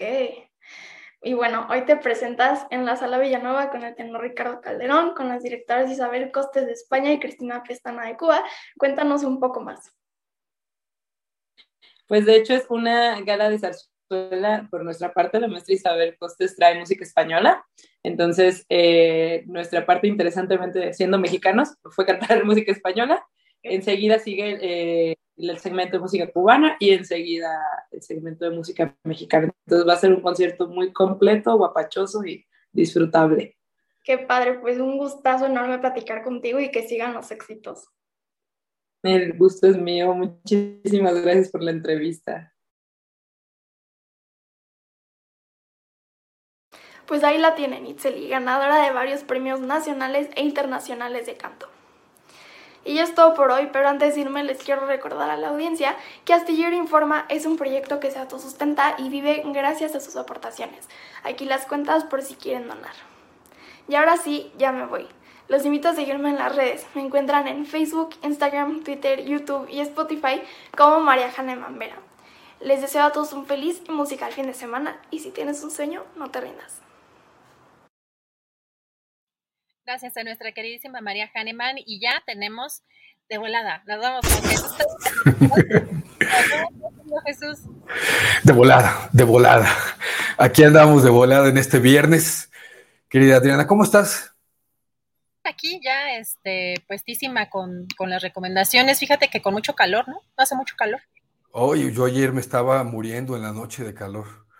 No, pues yo ahorita, eh, todo, el tiempo, pero sí, este, ahorita ya me ¿Sabes qué es lo que me da más, más cosita? Que cuando me da calor así, a esta hora, se calientan todavía más las paredes y el calor en la tarde-noche está insoportable. Normalmente anda fresca a esta hora y aquí las paredes empiezan a resentirlo ya pues en la noche, no en el mero sí, Acá también donde yo vivo eso pasa. Y estoy en el último piso, entonces el techo se calienta horrible y en la noche está parece un horno. Pero mira, para entrar en calor les tengo una buena recomendación para que entres más en calor todavía y sudes sudes como nuestro protagonista sudaba en el escenario. Ah, es que ya vi, nos toca bailar mira, es, pues es, el, gran Elvis, el rey, el mítico y, pues bueno, es un, ídolo, ¿verdad? Para muchos, tal vez en nuestra cultura no nos pegó tanto, no sé. Y más allá de eso, pues los quiero invitar precisamente a ver esta película en cines. Esta semana, el que quiera ir a cines, creo que es una muy buena recomendación, querida Adriana. La película Elvis, que se acaba de estrenarse pocos días aquí en México. Eh, la dirige eh, Baz Luhrmann, que hace un muy buen trabajo, excelente trabajo. Ya nos ha deleitado con buenas películas. Él hizo por ahí hace algunos años eh, Romeo y Julieta, que le fue muy bien con la crítica, con Leonardo DiCaprio. También con el mismo actor hizo El Gran Gatsby, que a muchos no les gustó esa película, a mí sí me agradó.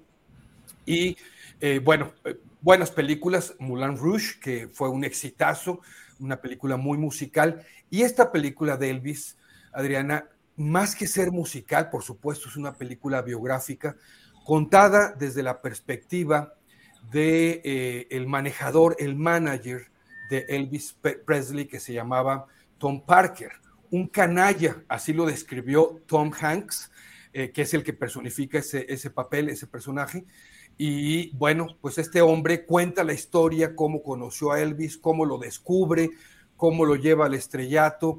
Él dice, yo no soy el villano, pero pues tendrán ustedes que ver la película porque sí tiene algo de villano. Le cobraba el 50% de las regalías a Elvis y nos narra la historia. Parte, pues él no la narra, ¿verdad? Porque no lo conocía todavía, pero la película nos muestra parte de su, de su infancia, su adolescencia, cuando Elvis tenía 12, 13 años, eh, la situación familiar que vivió en ese entonces y el cual lo llevó a una zona, a vivir a una zona eh, de un barrio de muy bajos recursos, un barrio de personas negras, y cómo la influencia del soul, del gospel, eh, eh, tiene mucho que ver en la música, en lo que él le gustaba.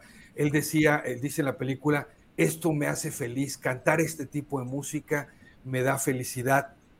Y esa influencia, cómo se manifiesta sus, él, vivió, aunque no nació ahí, pero vivió en Memphis desde muy pequeño, y esa influencia de esa icónica, mítica calle que se llama Bill Street, eh, que dice eh, James Baldwin en, un, libro que por cierto también se hizo, película y aquí la recomendé, dice, todo eh, hombre, toda persona negra de los Estados Unidos nació en Bill Street refiriéndose a la cultura, a la música, muchas cosas. Y ahí conoció a B.B. King, por ejemplo, un, cantante, bueno, reconocidísimo, a Little Richard cuando estaba empezando.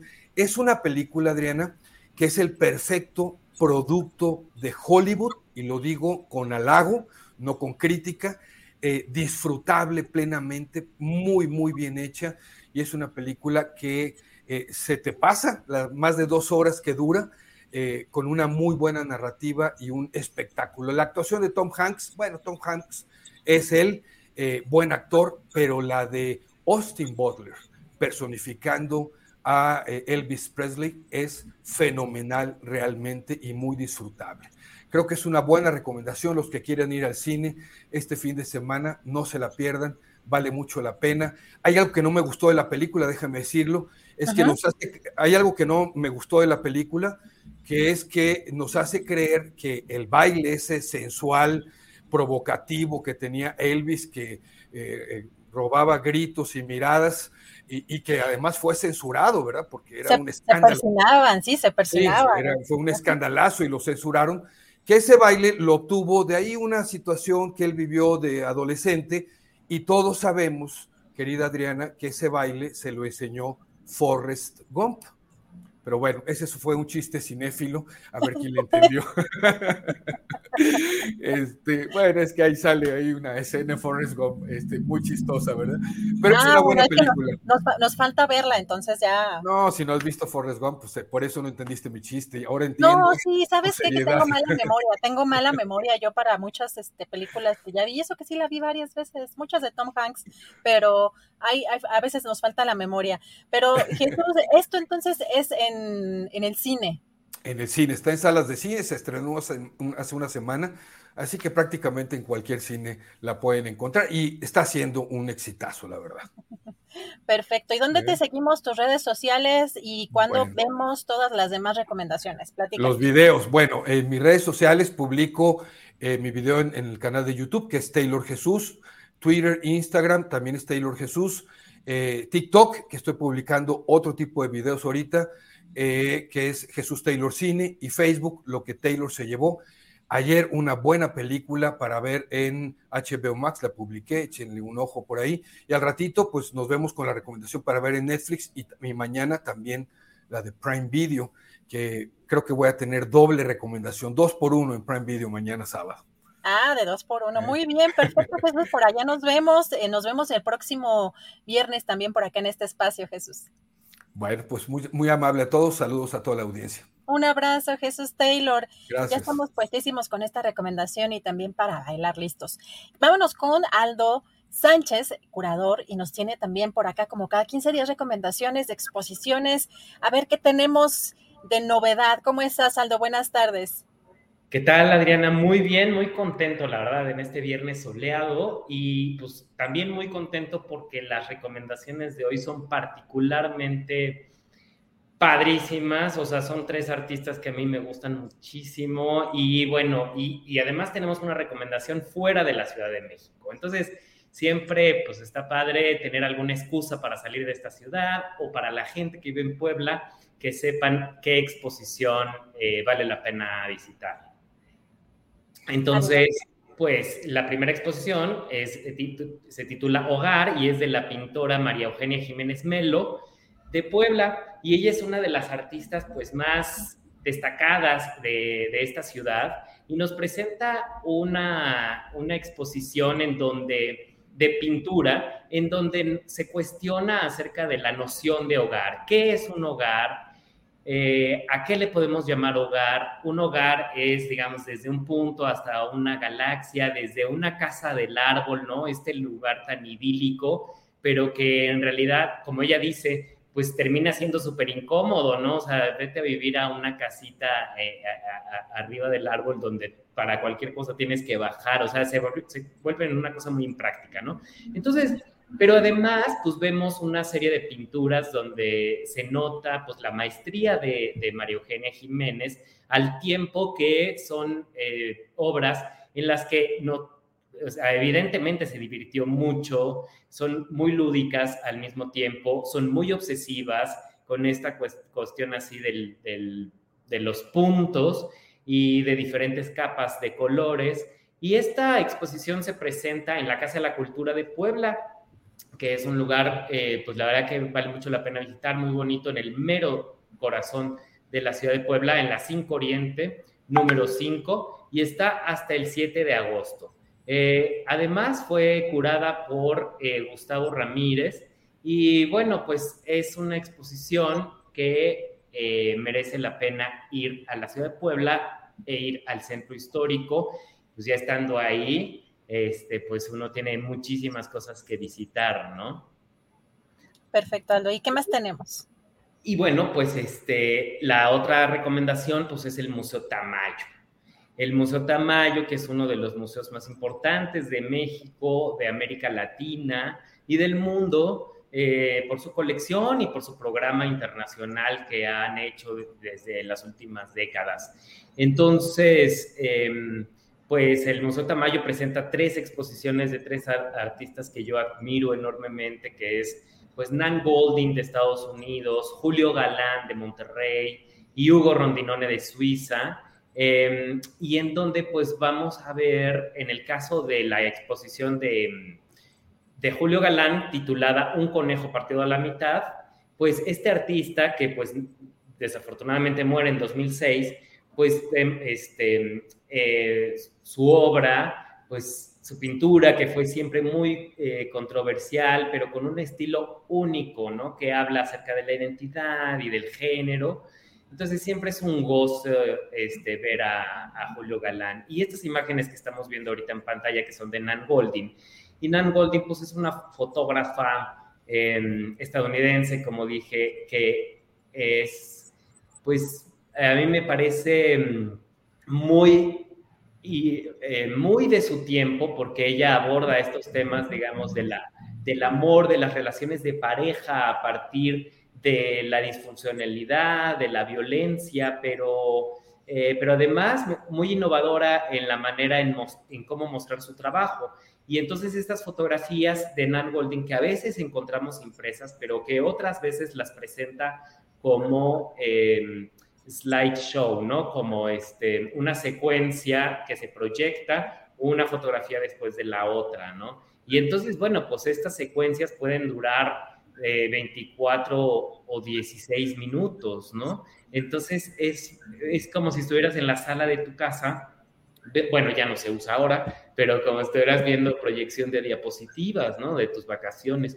Pero aquí estamos viendo estas imágenes muy, pues muy crudas de, de, Nan Golding que retrata toda esta sociedad de Estados Unidos, sobre todo de los 90, pero también de los 2000, y que tiene que ver con también con eh, el feminismo, con el, pues, qué significa el amor y de qué manera eh, la violencia está o no, forma parte, digamos, orgánica de estas relaciones amorosas, ¿no? Finalmente. Y bueno, pues Hugo Rondinone, que son las, las, este, las imágenes que estamos viendo, nos presenta esta serie de 30 esculturas que son payasos en posiciones de, descanso y, eh, y, bueno, pues este, y con esta ambientación, esta atmósfera, eh, a partir de modificar los colores de las ventanas del Museo Tamayo, pues se crean estas, estas luces bastante,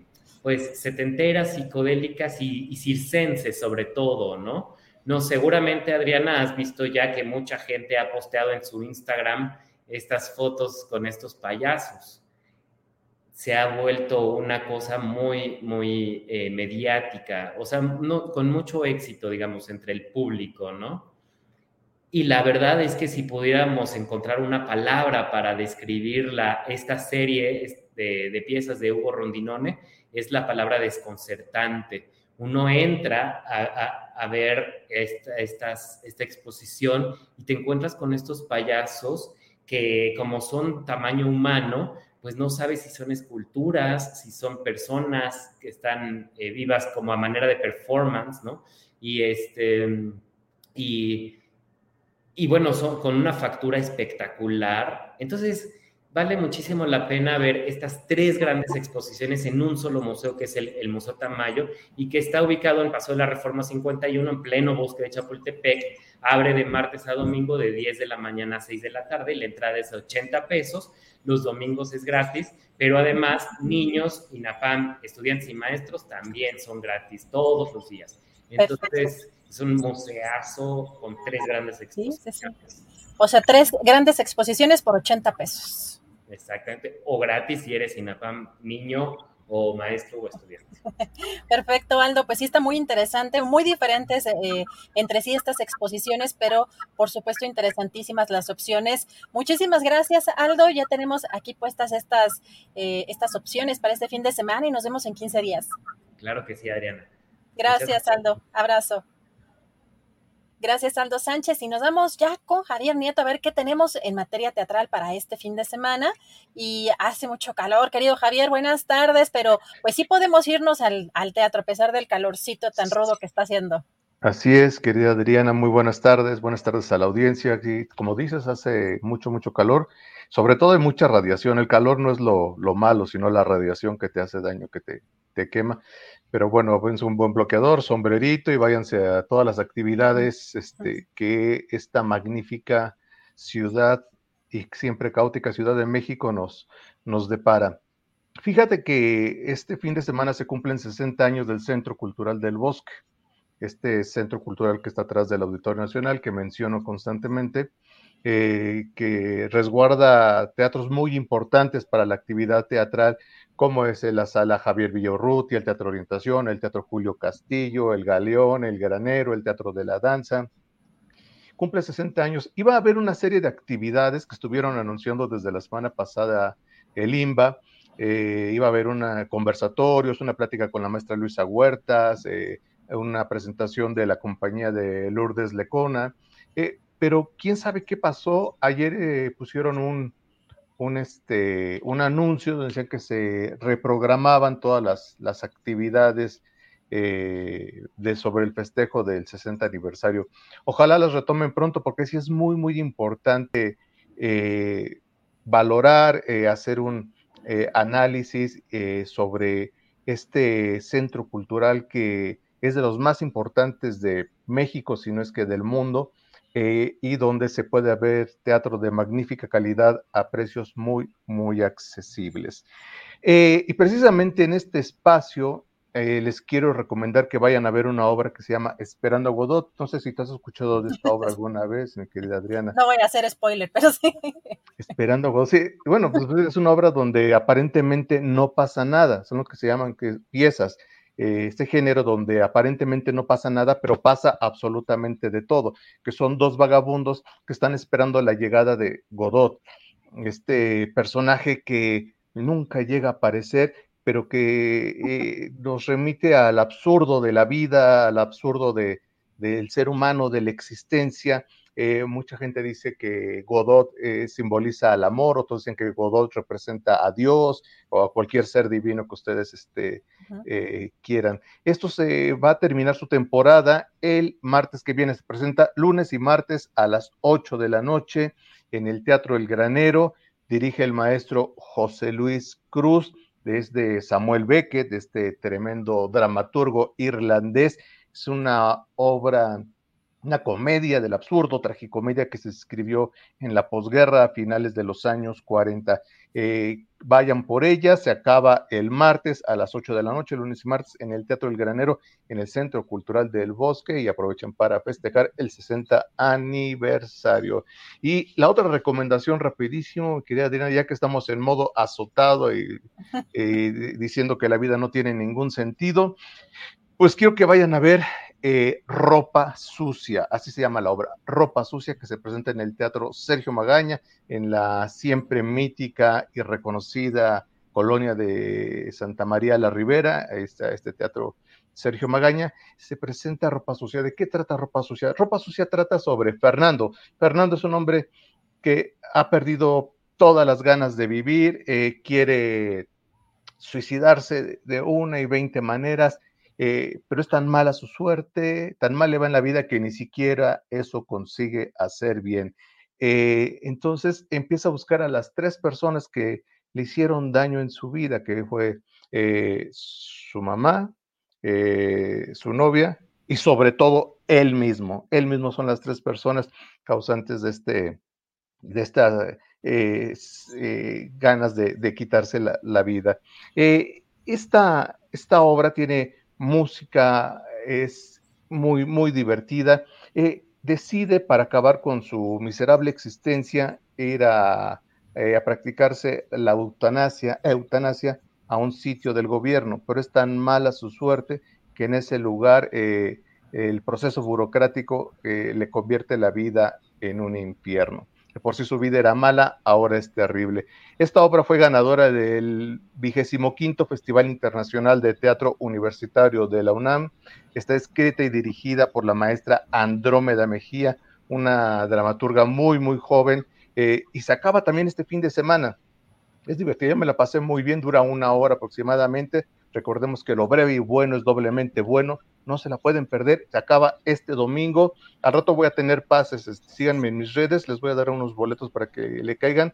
Eh, y no pierdan de vista especialmente a Georgina, eh, no me acuerdo el nombre de la actriz, el apellido pues se llama Georgina, este, especialmente ella es muy, muy divertida. Y pues bueno, eh, eso sería todo por el momento, y nada más tengo un, este, un pequeño aviso, si me permites, Adriana. Adelante. Voy a, este, a retomar el taller de cine de barrio que estuve dando los tres años anteriores. Por cuarta ocasión lo vamos a dar, patrocinado por la Secretaría de Cultura de la Ciudad de México. A partir del 3 de agosto en la Casa del Tiempo de la UAM, Ahí voy a estar este, dando este taller de cine de barrio para adultos. Para mayores, mayores informes, mándenme un correo a eh, orgullosamente escandón arroba gmail.com, lo repito, orgullosamente escandón arroba gmail.com o en mis redes arroba soy Javier Nieto en Twitter o en Facebook arroba teatriboros. Eso sería pues todo por el momento, mi querida, querida Adriana. Se llama Arriaga, se pide Arriaga, Georgina Arriaga, la que es muy divertida, no la pierdan de vista, es una joven promesa que seguramente va a dar mucho de qué hablar en las tablas mexicanas. Perfecto, Javier, muchísimas gracias. Te seguimos en las redes sociales y nos vemos en, en ocho días. Claro que sí. Saludos a Julio, a la audiencia. Que tengan buena tarde. Hasta luego. Muchas gracias, eh, querido Javier Nieto. Y, completamos las recomendaciones de fin de semana. Bueno, antes de entrar eh, con Julio Astillero de nuevo, nada más para comentar algunas de las notas finales, yo sí quiero eh, hacer un comentario. La verdad es que sé que pues no le va a gustar a mucha gente, pero es inevitable en el ejercicio periodístico estar eh, pues buscando siempre tener las mejores condiciones para ejercerlo, eh, buscar nuestro derecho, no nada más a expresarnos, sino a vivir además también de esa libertad de expresión. Yo aquí quiero transmitir mi solidaridad con Reina Ide, quien ha sido víctima de una pues campaña voraz también, ataques misóginos, machistas, racistas, clasistas, esta campaña también de difamación, porque una periodista usó atreverse a cuestionar al poder, como el periodismo lo debe hacer. Lamento mucho eh, que la argumentación sea pues, esta cuestión de la falta de educación, cual si tuviera que seguir el manual de eh, Carreño, sobre todo frente a un político al que se le debe cuestionar. Puede ser muy querido, podemos apoyarlo o no, pero es un político, es un funcionario, es el presidente y por supuesto que se le debe cuestionar. Eh, lamento mucho que este tipo de argumentación de la falta de educación sea el argumento, sobre todo en una conferencia eh, de prensa que ha sido, por supuesto, acomodada al presidente para hacerle favorable a su ejercicio propagandístico y que esto sea, eh, pues, el eje rector, esta campaña, un eje rector clasista contra una periodista de a pie que ha buscado una respuesta diferente a la de estamos trabajando en esto, que hemos escuchado muchas veces esa respuesta, ya se está viendo, también hemos escuchado constantemente ese tipo de respuestas y el no somos iguales. Por supuesto que el presidente tiene el derecho, es parte de su ejercicio de comunicación, pero también el de una periodista, el cuestionarlo. No podemos eh, homologar la forma en que nos dirigimos, sobre todo de manera periodística, a los funcionarios, sobre todo porque los que hacen una labor diferente a la del periodismo, que puede ser muy legítimo y tener la libertad de hacer otros, otro tipo de ejercicios de comunicación, pero que no son periodismo, lo cierto es que pues algunas personas en esos ejercicios se han logrado adaptar también gustosos a los protocolos y se comportan con la educación que se les ha indicado. Pero eso no es hacer periodismo. Y sí, no se trata de ponerse en una posición ni pro López Obrador ni anti López Obrador. Se trata de saber cuáles son las herramientas que tenemos los periodistas para cuestionar al poder. Entiendo que esto va a causar pues una eh, serie de ataques. No, eh, no se trata de un comentario para, eh, para favorecer ninguna, eh, ninguna eh, ideología ni ningún lado, simplemente para defenderlo de lo que se trata el periodismo. Y bueno, y ahora sí, que me vente en choro, ya regresamos con nuestro querido Julio Astillero para cerrar aquí esta, esta, este programa, Julio, que pues está todavía la información eh, fuerte todavía, Julio. Adriana, pero además apoyar y estar en una absoluta línea de respeto y de apoyo, no solo de respeto, sino de apoyo a lo que has dicho.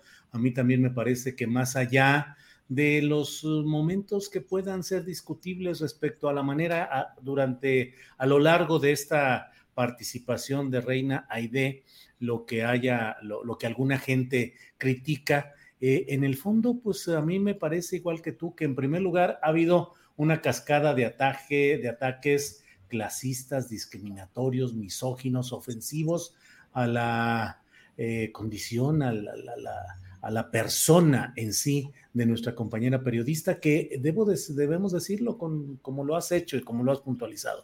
Es una periodista que ha defendido causas populares, causas sociales, no es una periodista ni chayotera, ni que se haya dedicado a robar y a corromperse, al contrario, mantiene una lucha permanente en defensa de muchas de las cosas que deberíamos de defender todos y empujar todos.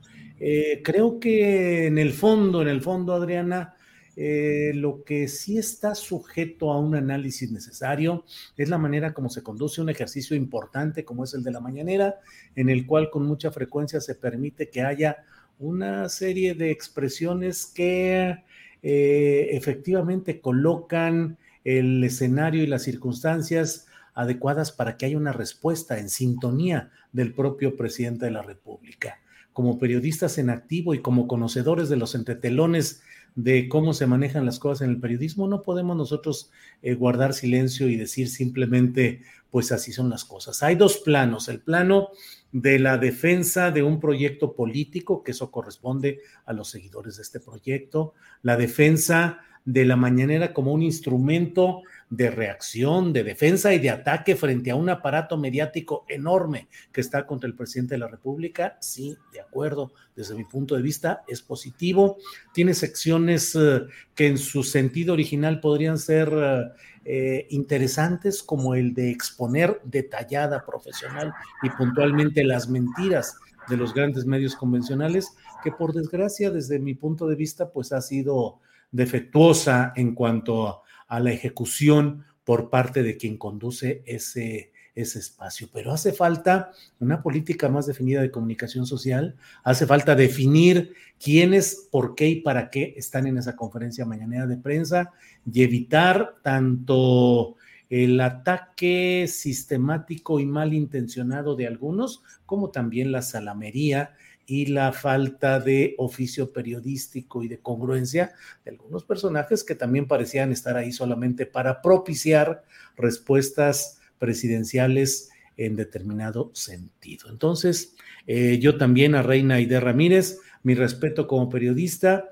mi defensa a su condición como ser humano, como una, como una mujer respetable, y creo que hay que abrir el debate y hay que discutir qué es lo que sucede ahí. Entonces, a reserva de todo lo que ya dijiste, Adriana, yo simplemente no solo digo respeto, que es una forma de decir, bueno, pues ahí tú ya lo dijiste y te respeto, no, no, respeto, apoyo y agrego mi punto de vista. Pero en fin, pues ahí estamos. No, muchas gracias. Ya, ya, empieza uno a ver la, la, cascada de comentarios. Es que creo que sí, tenemos que dejar de ver e, e insistir las cosas en blanco y negro. No se trata de atacar tampoco per se otros ejercicios de comunicación, pero que también hay que decirlo, que no son eh, periodismo. Julio, yo veo constantemente, y lo he dicho aquí, yo disfruto mucho de ver la conferencia mañanera, porque además de que creo que em, es importante el reconocer el apoyo y que realmente tenemos un gobierno que fue elegido democráticamente, que no ha sido así o no había sido así en los últimos años. Por supuesto que en ello hay mucha alegría, ¿no? Eh, lo cual también, por ejemplo, hacía mención la propia Ana Francis. Creo que eso es algo eh, muy importante también de mencionarlo y lograr dimensionar que es un ejercicio muy interesante la conferencia mañanera, pero tiene muchos ángulos y lo que tú dices, hay personajes de todo tipo, eh, de algunas eh, trincheras quizá no tan eh, conocidas eh, o por lo pronto en cuanto a los, las finalidades que podrán tener, pero lo que nos compete a nosotros de, hacer un ejercicio periodístico, pues sí me llama mucho la atención de pronto que algunos personajes se acomodan mucho a estas formas. No, es que ya han dicho que en la mañana era así y así, te tienes que sentar de una forma, te tienes que esperar, te tienes que hacer esto. Cuando uno tiene la oportunidad de increpar a un presidente y cuando ya conoces cómo responde el presidente, cómo se sale por la tangente, cómo responde o da las mismas respuestas, porque es un ejercicio que está hecho para hacerle cómodo, por supuesto. Ahora, sí es una gran oportunidad el, tener el, que, el poder preguntarle directamente al presidente, claro que lo es, pero cuando ya sabemos que responde una y otra vez las mismas frases, por supuesto que va, va a molestarle a algunos que apoyan al presidente que una periodista busque una respuesta distinta o busque posicionamientos específicos frente a pues cuestionamientos específicos, ¿no, Julio? Así que yo, yo creo que eh, de pronto eso no se entiende porque estamos en blanco y negro, ¿no? Y, y creo que lo que hay que defender aquí es el periodismo independientemente de si somos pro López Obrador o anti López Obrador. El periodismo está, parece que en, este, en estos momentos en medio, ¿no? Y eso es lo que estamos buscando defender. No, ni somos de ultraderecha, ni tampoco somos del otro lado. Entonces, solamente un poco para que podamos eh, entender eh, de qué se trata lo que estamos haciendo también en nosotros, Julio. Y, Así es, Adriana. Julio, pues finalmente, pues cerrar el programa, bueno, hay dos cosas que parecen muy interesantes sobre lo que pasó hoy en la conferencia mañanera. Hay eh, pues un tema que tú ya, lo, tú ya lo comentabas también al inicio sobre lo que menciona el propio presidente de la República en este conflicto con Estados Unidos y Canadá respecto al Tratado de Libre Comercio. Si te parece, vamos a escuchar qué fue lo que dijo, porque además hasta el 16 de septiembre va a dar a conocer más detalles de este tema. Vamos a escuchar. Y lo que me llama mucho la atención no sé a ustedes, es que haya tanto traidor a la patria en nuestro país, que en vez de defender a México, defienden los intereses de países y de empresas extranjeras. Es increíble, se cierne todavía el espíritu de Santana, de Porfirio Díaz, de Salinas de Gortari, pero muchísima gente, sobre todo en la academia, con los pseudointelectuales, expertos internacionalistas, ¿cómo quisieran que nos castigaran los extranjeros? Y no hay ninguna violación al tratado. Yo voy a aprovechar a informar el día 16 de septiembre, el día de nuestra independencia, sobre este asunto. No vamos a, a informar antes. Lo que pasa es que fueron muchos años de sometimiento neoliberal, entonces se acostumbraron a hincarse como son los conservadores. ¿Qué le digo a la gente? No va a suceder nada, nada, porque eh, nos necesitamos. Nos necesitamos esa parte final. Adriana, creo que es parte de la clave de lo que es la postura de México. No es solamente un asunto de que Estados Unidos pueda castigarnos, pueda imponer algún tipo de sanciones o demás. No necesitamos. Y México eh, es, eh, tiene características entre muchos aspectos en lo energético que necesita ser procesado en un mecanismo de entendimiento, de compartir puntos de vista y no solo de imponerlos o de castigar. Pero interesante, muy interesante lo que ha dicho en este segmento el presidente López Obrador. Julio, y llama la atención que en dos ocasiones por lo menos ha mencionado solamente a una persona en este tema como para consultar, como si dependiera de él, en este caso Jesús Seade, ¿no? que fue uno de los que negociaron eh, eh, este eh, tratado, pero pues sí llama la atención que es un personaje sobre el que el presidente estaría volcando esta, por lo menos en, esta en estas conferencias y en, parte del equipo negociador, sobre una persona estaría recayendo, Julio, esa, pues esa responsabilidad para responder eh, a estos señalamientos de Estados Unidos y Canadá. Vamos a ver eh, eh, pues qué sucede en este tema en las próximas semanas. Y lo que les adelantaba Julio, que pues aparentemente ya se levanta la huelga. lo que estábamos mencionando desde el día de ayer, hay un comunicado ya donde dice que el sindicato y la empresa, con la mediación de la Secretaría del Trabajo, y Previsión Social acaban de firmar un acuerdo que implica el levantamiento de la huelga estallada ayer al mediodía y que logra el restablecimiento en Telmex de la normalidad operativa y laboral. El acuerdo suscrito obliga a ambas partes a conformar una mesa técnica con representantes de la empresa y el sindicato que en los próximos 20 días hábiles presentará propuestas viables de solución al pasivo laboral, a las vacantes no cubiertas y al futuro esquema de pensiones. La Secretaría del Trabajo fungirá como mediador en esta mesa técnica. Ambas partes aceptaron sujetarse para acordarse, para acordar una solución bilateral a algunas de las propuestas que surjan de los trabajos de dicha mesa técnica. Así que el acuerdo asignado hoy no solo logra el levantamiento de la huelga, sino que busca que surja una solución de fondo y duradera. Esto es lo que están dando a conocer, Julio, y pues ya debe estar em, por eh, ofrecer unas eh, palabras, una declaración el secretario general Francisco Hernández Juárez en el auditorio general del sindicato. Es lo que la información que nos hicieron llegar y estaremos atentos a pues la información también para recordarles que pueden ver la información en julioastillero.com. Julio. Muy bien, pues eh, Adriana, son las 3 de la tarde con 45 minutos nada más porque es viernes y ya es fin de semana.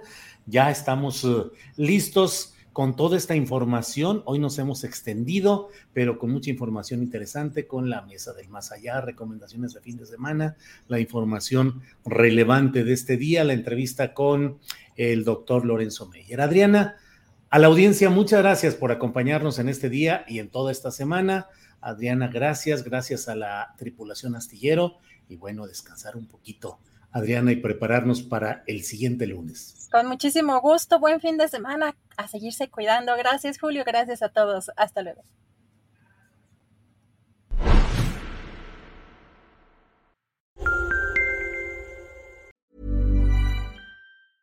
¿Te preocupas por tu familia? Entonces, ¿por qué darles solo huevos ordinarios cuando pueden disfrutar de lo mejor? Eggland's Best, los únicos huevos con ese delicioso sabor fresco de granja, además de la mejor nutrición, como 6 veces más vitamina D, 10 veces más vitamina E y 25% menos de grasa saturada que los huevos regulares, además de muchos otros nutrientes importantes. Así que, dales los mejores huevos. Eggland's Best, mejor sabor, mejor nutrición, mejores huevos. Hola, buenos días, mi pana. Buenos días, bienvenido a Sherwin Williams. ¡Ey! ¿Qué onda, compadre? ¿Qué onda? Ya tengo lista la pintura que ordenaste en el ProPlus app. Con más de 6.000 representantes en nuestras tiendas listos para atenderte en tu idioma y beneficios para contratistas que encontrarás en aliadopro.com. En Sherwin Williams somos el aliado del PRO.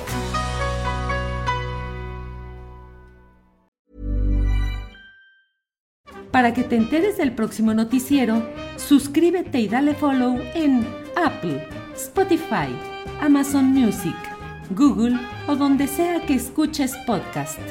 Te invitamos a visitar nuestra página julioastillero.com.